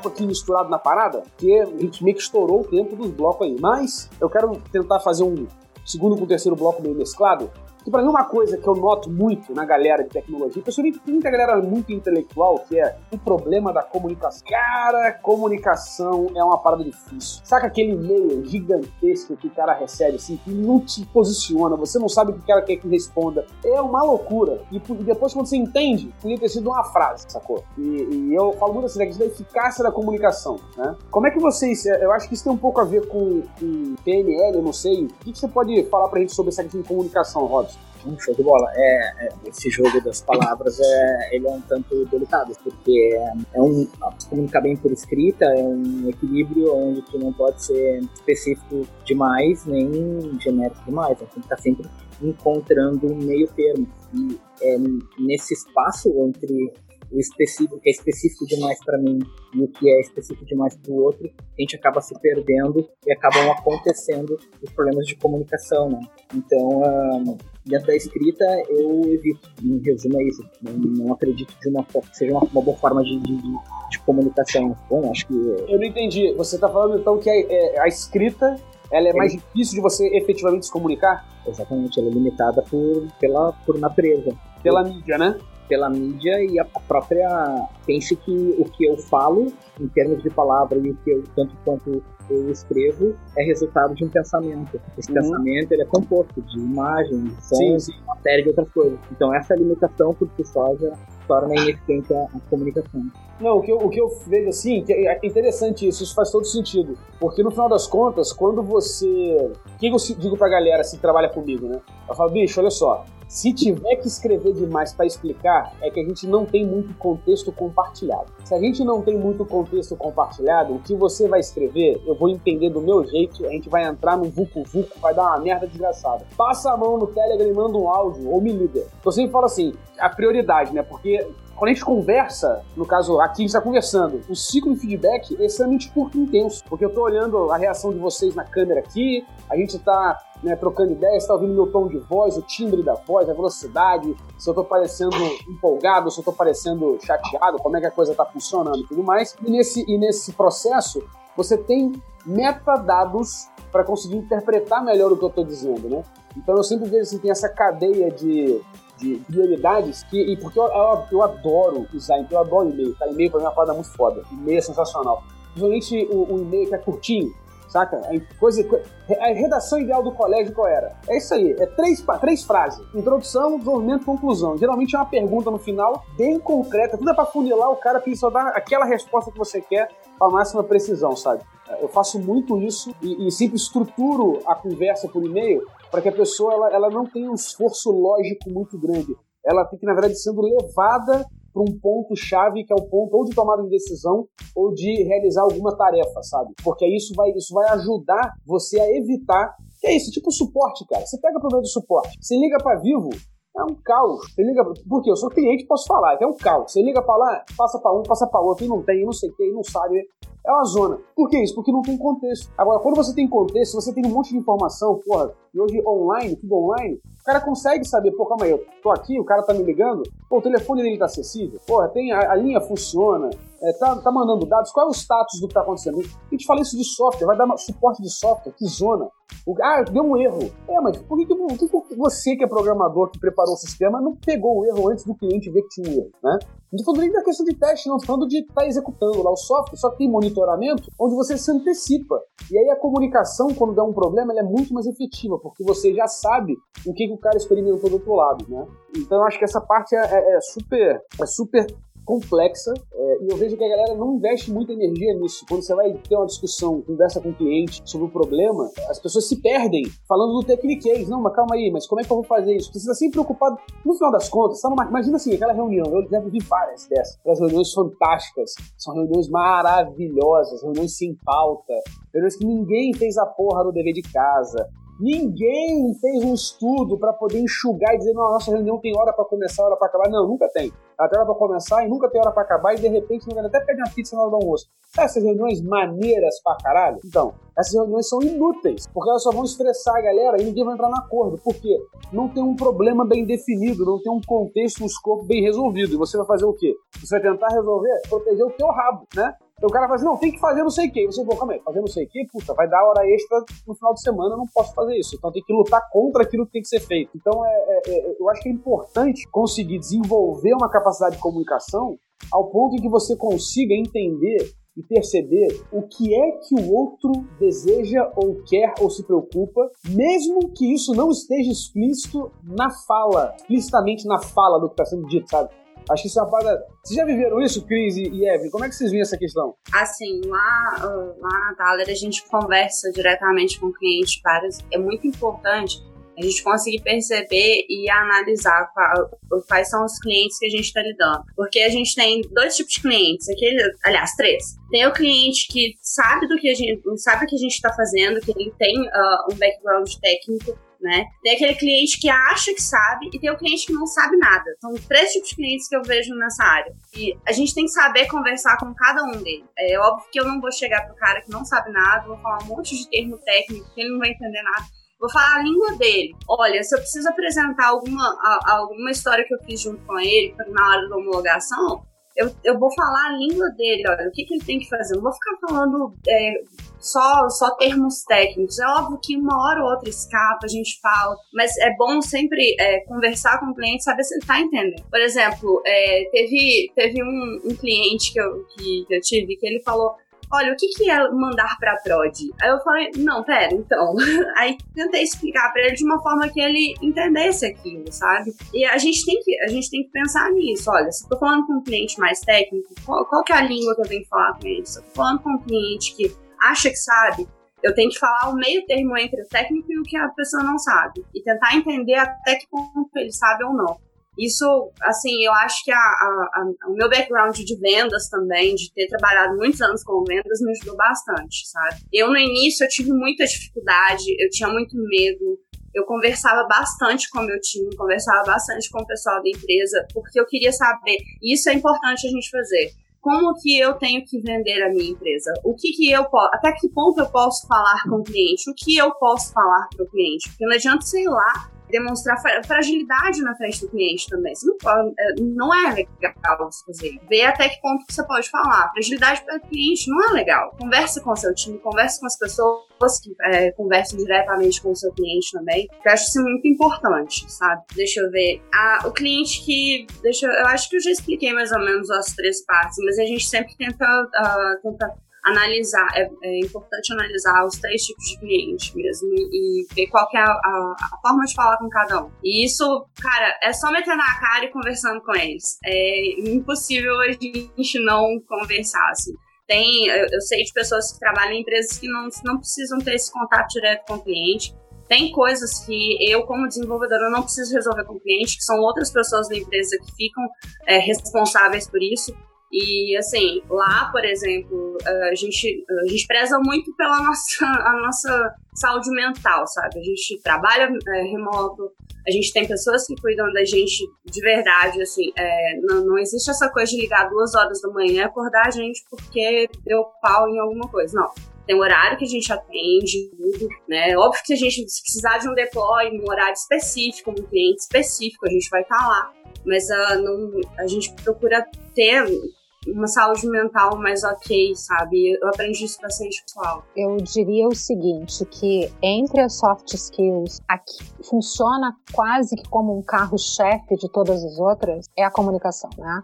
Ela é que determina o quanto a tua capacidade de ouvir, a tua capacidade de compreender, que vai facilitar a questão da empatia, que vai te ajudar a desenvolver a sua liderança, que vai te ajudar a você persuadir, convencer, enfim, uma série de coisas que são importantes no desenvolvimento, no teu crescimento em termos de carreira, seja você funcionário, consultor, programador, dono do botequim, entendeu? Do, do, do botequim de programação, enfim, de software, isso vai fazer muita diferença na tua vida. Falando em comunicação, eu diria para você que tem desde a questão de qual é a linguagem que você usa, a maneira como você fala, o quanto que você está disposto a escutar o quanto que você está disposto a ceder e principalmente o quanto que você quer resolver o problema do outro, por mais que quem tenha a capacidade, a competência técnica seja você. Enfia na sua cabeça o seguinte: você tão mais útil será quanto mais você resolver problemas alheios e quanto melhor você souber se comunicar. Basicamente é isso. O que que eu percebi compartilhando um pouco da minha caminhada profissional e aonde que eu tive um salto significativo relacionado à comunicação. Eu venho da academia, então eu fui professora universitária, fiz mestrado, aquela porra toda, um monte de linguajar técnico, dei aula. Na academia a gente aprende, ninguém diz para você, mas fica tácito isso, de que é chique você falar difícil, que é chique você demonstrar autoridade ou conhecimento por mais e mais linguajar técnico específico, embalado, não sei o que lá, não sei o que lá que você utiliza. Mentira. Quanto mais você usa isso, mais você afasta e se desconecta das pessoas. Quanto mais simples for o seu vocabulário, quanto mais você conseguir conversar com o seu cliente, presta atenção como é que é que tem uma, uma parada na, na internet, pega a visão, que é o seguinte, é quanto mais você estiver falando com o seu cliente como se ele fosse uma criança, mas sem tratá-lo como criança, ou seja, quanto mais simplificado, mais básico for o vocabulário que você utilizar, mais pessoas você vai conseguir atingir. E as pessoas que vêm da área técnica, e não só a área técnica no sentido de ser tecnológica, um advogado, um dentista, um médico, tem uma mania horrorosa de usar o jargão da área como se ele estivesse falando com outro profissional. Você está falando com seu cliente. Seu cliente é leigo. Alguns, muito poucos, têm são intermediários ou avançados, mas a maioria é leigo. E como leigo, ele deve ser tratado, mas é ele que paga as tuas contas, os teus boletos. Então você deve ter respeito a ele nesse sentido. Não é sobre você. Você tem a solução, mas quem paga é ele. Se quem paga é ele ou ela, o que é que você precisa fazer? Faz, falar a linguagem dele ou dela. Se a pessoa fala simples, fale simples. Se ela fala mais elaborado, fale mais.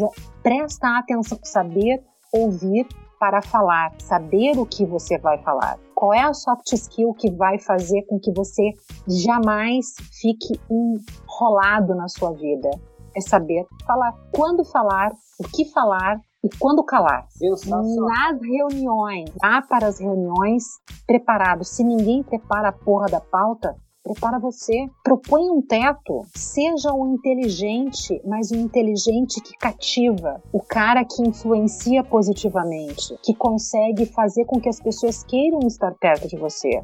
Você não precisa ser brilhante, você precisa ser um bom comunicador. Se você for um bom comunicador, as pessoas relevam algumas falhas que você tem. A Evelyn compartilhou com a gente que ela não tinha tantas competências em termos de hard skills, mas ela tinha outras habilidades. Ela conseguiu, de alguma maneira, com a sua história, com a sua resiliência, cativar as pessoas. Foi a comunicação que vendeu o trabalho dela e garantiu que ela tivesse essa possibilidade. Faça o mesmo. Deixa um pouco de lado essa linguagem mais árida, técnica que vocês falam no boteco, quando vocês vão tomar cerveja entre vocês, poupa o cliente disso. Ele não quer saber toda a sequência, ele não quer saber isso. Ele não quer explicação, ele quer que você resolva. E se ele quiser explicação, ele vai te pedir. O que eu tenho para falar sobre comunicação especificamente ligada à área de tecnologia é isso. Eu já sofri muito com isso. Eu já fiz isso, me libertei disso,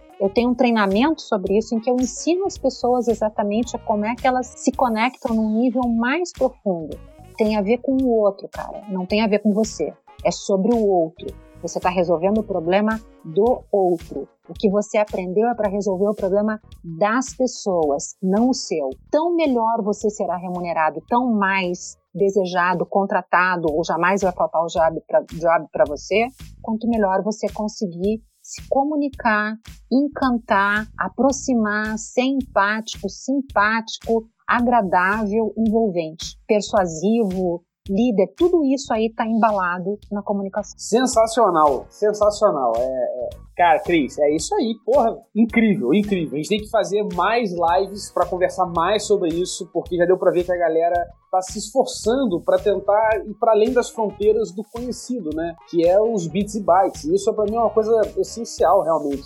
E uma coisa curiosa que você falou, assim, que é super interessante, a Cris, que é minha esposa, ela, é, ela é especialista, ela é pedagoga, né, em ciência social, especialista em, em alfabetização de criança. E uma coisa que ela fala muito para mim, assim, a gente tem uma filhinha de cinco meses, é que você olha a criança e você fica vendo ela como se fosse um, um negocinho assim, é, fala, você fala guti-guti, entendeu? Fala fofinho e tudo mais. E ela me cobra. Ela fala assim: não, a criança, ela não entende menos. Muito pelo contrário, ela tem menos bagagem, então ela absorve muito mais. Então, assim, a criança, ela não é não é menos capaz, né? Então, a, a, questão de, você falou de tratar o outro como criança, mas é, é, falar o outro como criança, assim, tratá-lo como criança, isso é, é, é, muito interessante e tem esse além, de que você, a, a visão hoje é que você já não trata a criança como criança, naquele sentido de alguém menor ou despreparado e por aí vai.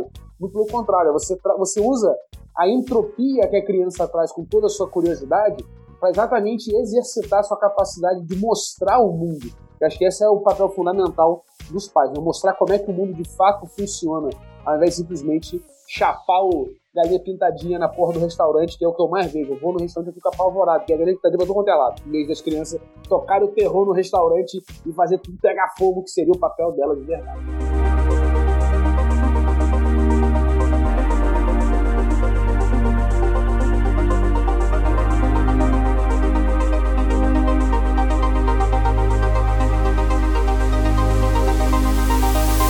Galera, vamos ir pro caminho da roça. Eu quero. Queria fazer um convite para vocês. Bom, aqui embaixo na descrição, é, a gente já tá preparando a próxima edição do Welcome to the Jungle. Vocês vão ter todos os detalhes aqui embaixo tem a descrição. A gente vai muito além da programação, tem um monte de coisa pra gente conversar. Tenho também muito. Eu tô precisando muito da ajuda de vocês para vocês sugerirem pauta. Então, se está assistindo essa gravação, coloca o um comentário aqui embaixo, não deixe de deixar o like, não deixe de sugerir pauta e coloca publicamente. Às vezes você manda um e-mail, é legal você mandar um e-mail, mas se você botar no comentário, o que vai acontecer é que isso vai gerar todo um reboliço, uma conversa de pessoas tendo ideias em cima da sua ideia. E, e acho que isso vai abrir um pouco mais a nossa, a nossa percepção do que, que é útil para vocês que estão aí assistindo, né? seja assistindo a live, seja assistindo a gravação e esse é o propósito das nossas conversas aqui na Rectal, certo? Mas não deixe de se inscrever no canal, fez isso tudo aqui. E agora eu vou pedir para os meus convidados para. É, geralmente eu peço para a gente fechar a conversa com ressaltando os pontos altos. Mas acho que essa live teve tanto ponto alto que a gente seria injusto em eleger uma outra coisa é especificamente, né? Pontuar. Então vamos tentar fazer um, um, um lançamento para frente. Né? É, tentando ressaltar e, e, aconselhar o pessoal é como é que cada um que está ouvindo a gente poderia desenvolver o seu soft skill, desenvolver essas suas habilidades, que tipo de estratégia ou, ou ferramenta ou capacidade a gente poderia recomendar para a galera poder ficar mais fera em soft skill. Eu queria começar com a Evelyn, que sem dúvida foi, foi contribuiu demais com essa história aí. Obrigado pela confiança e, pela, e, e, pelo, por aceitar esse convite, né? Que foi muito, muito rico. Fiquei muito impressionado, muito feliz, muito impressionado com quantidade de coisa boa que tem nessa live de hoje. Eu que agradeço, Henrique, agradeço também o Éder, né, por ter me chamado também, assim. É difícil falar para as pessoas, eu, eu, eu, tinha dito isso até no, no WhatsApp, né, é difícil falar para vocês e dar uma receita de bolo para, tipo, olha, faça X, Y Z. Mas desenvolvam empatia, se vocês querem conversar com o cliente. Definam o que vocês não querem na vida de vocês. Saibam com o que e com quem vocês querem trabalhar, ou se vocês querem ser os empreendedores, mas tentem, tentam definir isso, sabe? Tipo, conheçam assim mesmo para vocês conseguirem é, desenvolver essas coisas.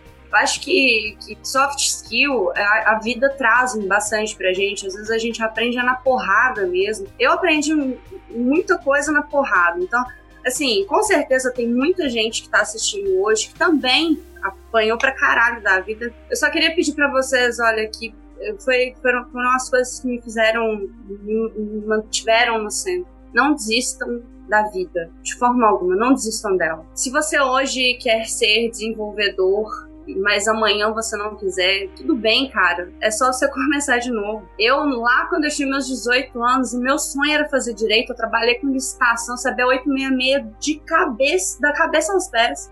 Eu nunca imaginaria que eu estaria escrevendo código, conversando com desenvolvedores. Assim, tenha em mente que, tipo, nada, nada é, é, é sempre sabe? E se vocês querem muito, corre atrás. Não adianta ficar aí sentado chorando ou reclamando que, ah, uh, ninguém me contrata. Cara, o que, que você tá fazendo para ser contratado? Tipo, o e-mail que você manda pra empresa que você tá tentando entrar, esse e-mail ele, ele representa quem você é de fato. Porque assim, muitas pessoas leem seus e-mails e aí elas vêm lá, seguem anexo no meu currículo. Pensem no que vocês estão mandando, sabe? Pensem, eu acho que a parte de soft skill, a vida vai desenvolver em você, mas tipo, é procure, acho que é procure se conhecer mais e, e saiba se vender. Eu acho que isso vai ser o melhor para sua carreira. Assim, tipo, de todas as coisas que eu consigo ver, é, é saiba se vender e procure melhorar sempre. E nada, nada é para sempre. Nada, vocês nunca vão ser a mesma pessoa que vocês são hoje. Eu não sou a mesma pessoa que eu fui ontem. Amanhã eu vou ser diferente.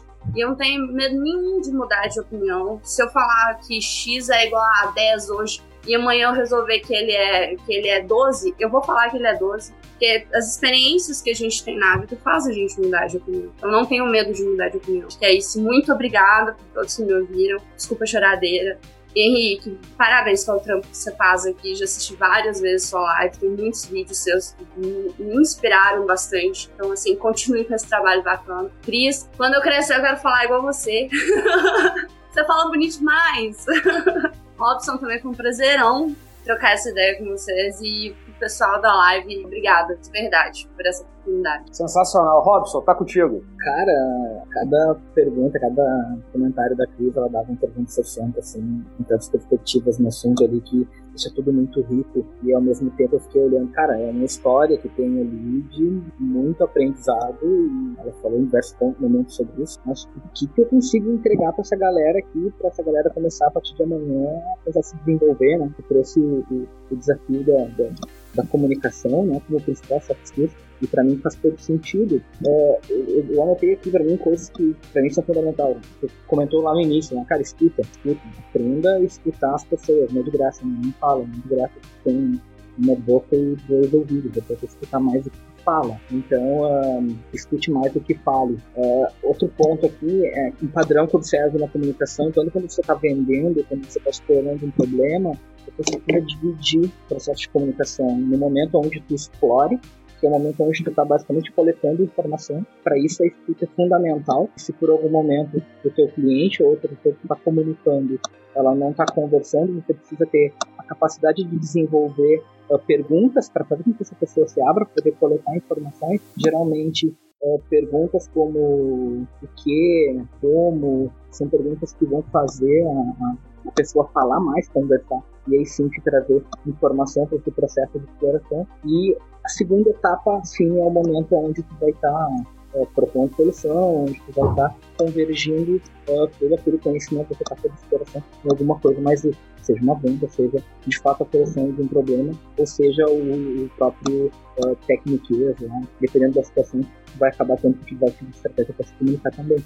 Mas em resumo seria isso, cara. Separa a comunicação em momento de exploração e momento de convergência.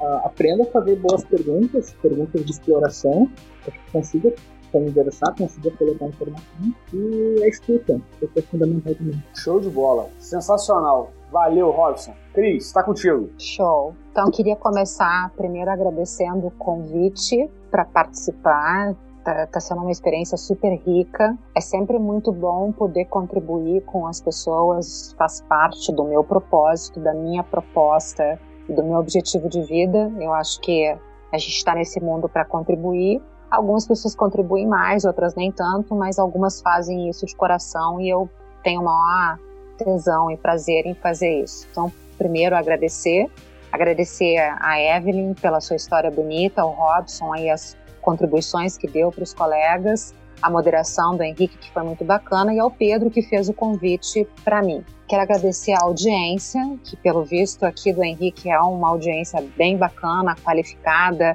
participativa. Se eu tiver a oportunidade de participar uma outra vez, vai ser um prazer. Já estou aqui me convidando.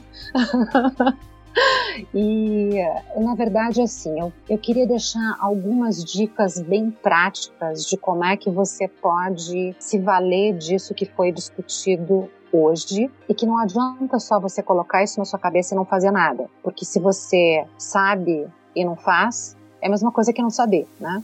A gente não, não é para fazer estoque de conhecimento na cabeça. É para você pegar e usar, pegar usar. Não dá só para botar, botar, botar, senão fica que nem um guarda-roupa, sabe, atrolhado e que daqui a pouco você não consegue pegar mais nada de tanta coisa que tem lá dentro. Então, como é que você vai fazer essa aplicação? Cada um deu a sua contribuição e eu diria basicamente o seguinte: a primeira coisa, faça um exame de consciência seu. Pega um papel, escreve lá, sou bom nisso, acho que poderia melhorar naquilo. Beleza. Então, faça esse, essa, esse exercício de autocrítica, de autoanálise. Segunda coisa, procure pessoas da sua confiança. Pode ser amigo, pode ser alguém do ponto de vista profissional, e peça um feedback sincero, sem reserva, tipo assim, cara, eu quero melhorar comportamental, socialmente, emocionalmente, porque eu acho que isso é uma coisa que vai fazer diferença na minha carreira. Se você fosse falar para mim duas ou três coisas que você acredita que farão a diferença para mim, o que, que, você acha que eu preciso melhorar? E anota. Não, não justifica, não fica bravo, não fica puto. Se você ficar vermelho, tudo bem. sabe? Enfia sua viola no saco, aceita que dói menos e processa. Anota lá, fulano 1 um disse isso, fulano 2 disse aquilo, fulano 3. Pede para no máximo cinco pessoas para você não pirar, tá? 3 tá de bom tamanho, 5 vamos dizer que é uma conta bem boa, mas 3 já tá ok para dar largada. Ok, então você fez primeiro esse exercício de reflexão de acordo com a sua própria visão, Aí você vai checar lá fora como que as pessoas te enxergam. E aí o terceiro passo é, beleza, é, disseram que eu preciso, por exemplo, melhorar a forma de me comunicar, a, a forma como eu embalo a minha comunicação ou ou que eu sou, que eu preciso ser mais empático, ou que eu preciso ser mais perseverante, que sei eu, não sei o que as pessoas vão te dizer como feedback. E aí você vai escolher uma ou duas pessoas, e aí eu sugiro que você pode, você pode usar dois critérios. Alguém da área que você acha um cara ou uma cara super bem sucedido, comportamentalmente falando. Uma pessoa que é cativante, uma pessoa que consegue sabe, circular bem, que tem clientes, que tem resultado, uh, que as pessoas têm prazer em estar com ela. Escolheu? É homem? É mulher? É maduro? É mais velho? É mais jovem? Beleza. O que, que você vai usar? Uma técnica de modelagem. Você vai olhar o que, que essa pessoa faz bem feito e, de uma certa forma, você vai começar a copiar o que, que ela faz. Por que, que ela é querida? Por que, que ela é aceita? Por que, que a comunicação dela é efetiva? Por que, que ela consegue liderar? Por que, que ela consegue persuadir? Por que, que ela consegue encantar? O que, que ela faz? E observe tudo. Observe expressão facial, observe os gestos, observe quando que ela fala, quando que ela cala, é, o que, que ela diz, qual é o tom, qual é o gestual utilizado, observe tudo, tá? Isso vai te ajudar, isso são soft skills aplicadas na prática. Você observa, ah, gostei disso, beleza, vou experimentar. Serve só para o trabalho? Não. Serve para a vida pessoal, serve para a vida familiar, serve para a vida amorosa. Faz um jogo, brinca com isso. Brinca que você vai se desenvolver com, como um game, que você vai mudar de fase aplicando isso no trabalho e aplicando isso na tua vida pessoal. Aplicando isso, sei lá, para você ganhar uma mina, para você conseguir é, descolar aquele cara, entendeu? Faça disso um jogo passeia com isso em diferentes facetas, em diferentes áreas da sua vida. Você vai se beneficiar com isso. É um jeito simples, lúdico, didático, menos sofrido, sabe? Não é aquele negócio de sentar em sala de treinamento, nossa, hoje então eu preciso aprender que eu tenho que ser um líder. Não, sabe? Faça disso uma coisa mais leve, mas faça com propósito, com, com vontade, com desejo, de que você pode vir a se tornar uma pessoa melhor. E coloque prazo. Ah, eu quero poder verificar minha evolução daqui a três meses, daqui a seis meses. E daí você volta e conversa com aquela pessoa que te deu o feedback lá no início. Pergunta, então, cara, é, eu venho fazendo um trabalho aí já não sei quanto tempo. O que, você percebeu? O que você tem a contribuir? Basicamente isso. Você vê, é um negócio super simples, prático, aplicável, acessível, custo zero, 0,800 entendeu? E leia mais como você pode se tornar uma pessoa que se comunica melhor. Tenha interesse sobre esse assunto. O livro que eu posso te indicar é esse aqui, ó. É do John Maxwell. Todos se comunicam, poucos se conectam. Aliás, quando eu li esse livro, que foi a melhor leitura que eu fiz o ano passado, que eu tive a sacada de fazer o meu treinamento que se chama Conexão e Resultado, sabe? Ele foi transformador primeiro para mim e a partir do momento que eu comecei a perceber que a conexão era um nível mais elevado de comunicação, eu disse, cara, preciso trazer isso para minha prática profissional. Então, isso que eu estou te falando não é um negócio que eu li no livro, é um negócio que eu vivo, que eu ensino para os meus clientes, que eu pratico e que todo dia eu quero melhorar um pouco mais. Eu acho que se isso fez diferença para mim, para os meus resultados e me trouxe num patamar diferente em termos profissionais, também pode te ajudar, beleza? Então, basicamente é isso. Eu tenho uma frase que eu gosto muito de dizer que é: sucesso é realizar diariamente com direção. Escolha aquilo que você quer e persiga, mas persiga, sabe, tipo que nem um selo postal, cola e vai até conseguir. Não é para conseguir. Vai e faz e faz e faz e não tenha medo de errar. Você vai se reinventar, vai melhorar e vai se tornar um ser humano melhor dia após dia. Não se compare com os outros, se compare com você mesmo, né? Quem você era ontem e quem você quer ser amanhã, começando hoje. Ah, mas eu não sei, eu não dou conta. Finge, faça, mas se responsabilize. Ninguém vai mudar nada que não seja você. Não são os outros que têm que fazer alguma coisa por você. É você que precisa fazer alguma coisa por você mesmo. A diferença quem pode fazer na sua vida não é o governo, não é o empregador, não é o seu colega, não é a namorada, não é o marido, não.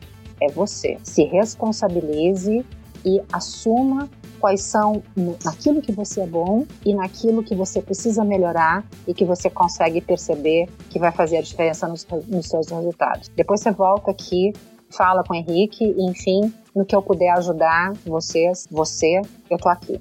Beleza? Então, um grande beijo, muito obrigada. Era isso. Sensacional. É, galera, o desafio não é descobrir o que é que falta, né? Qual é a, a, a, sacada, o macete falta para poder chegar lá. O desafio é a gente se tornar capaz de chegar lá, né? Por isso que eu falo de desenvolver a própria autonomia e você né, se fortalecer para estabelecer as relações que precisam ser estabelecidas para chegar onde você quer chegar, servir que você importa quem você pode servir e ser mais quem você pode ser. Acho que esse é o grande desafio. Galera, muito obrigado por todos vocês que ficaram até aqui com a, com a gente. Se inscreve no canal, a todos os meus amigos convidados aí, eu quero ficar muito perto de vocês, assim, sensacional, muito boa essa live, foi muito legal, muita coisa, vou, vai ser difícil dormir, vou ficar fritando, pensando um monte de coisa. Cris, muito obrigado, Evelyn, cara, demais sua história. Robson, a gente tem que falar mais sobre esse negócio, quero saber tudo de PNL pra combinar isso aí, pra poder trocar figurinha. E é isso aí, a gente se vê, um beijo nas crianças, até a próxima e tchau, tchau. Valeu, galera, obrigado por tudo, hein? Um, dois, Tchau. fui, até mais.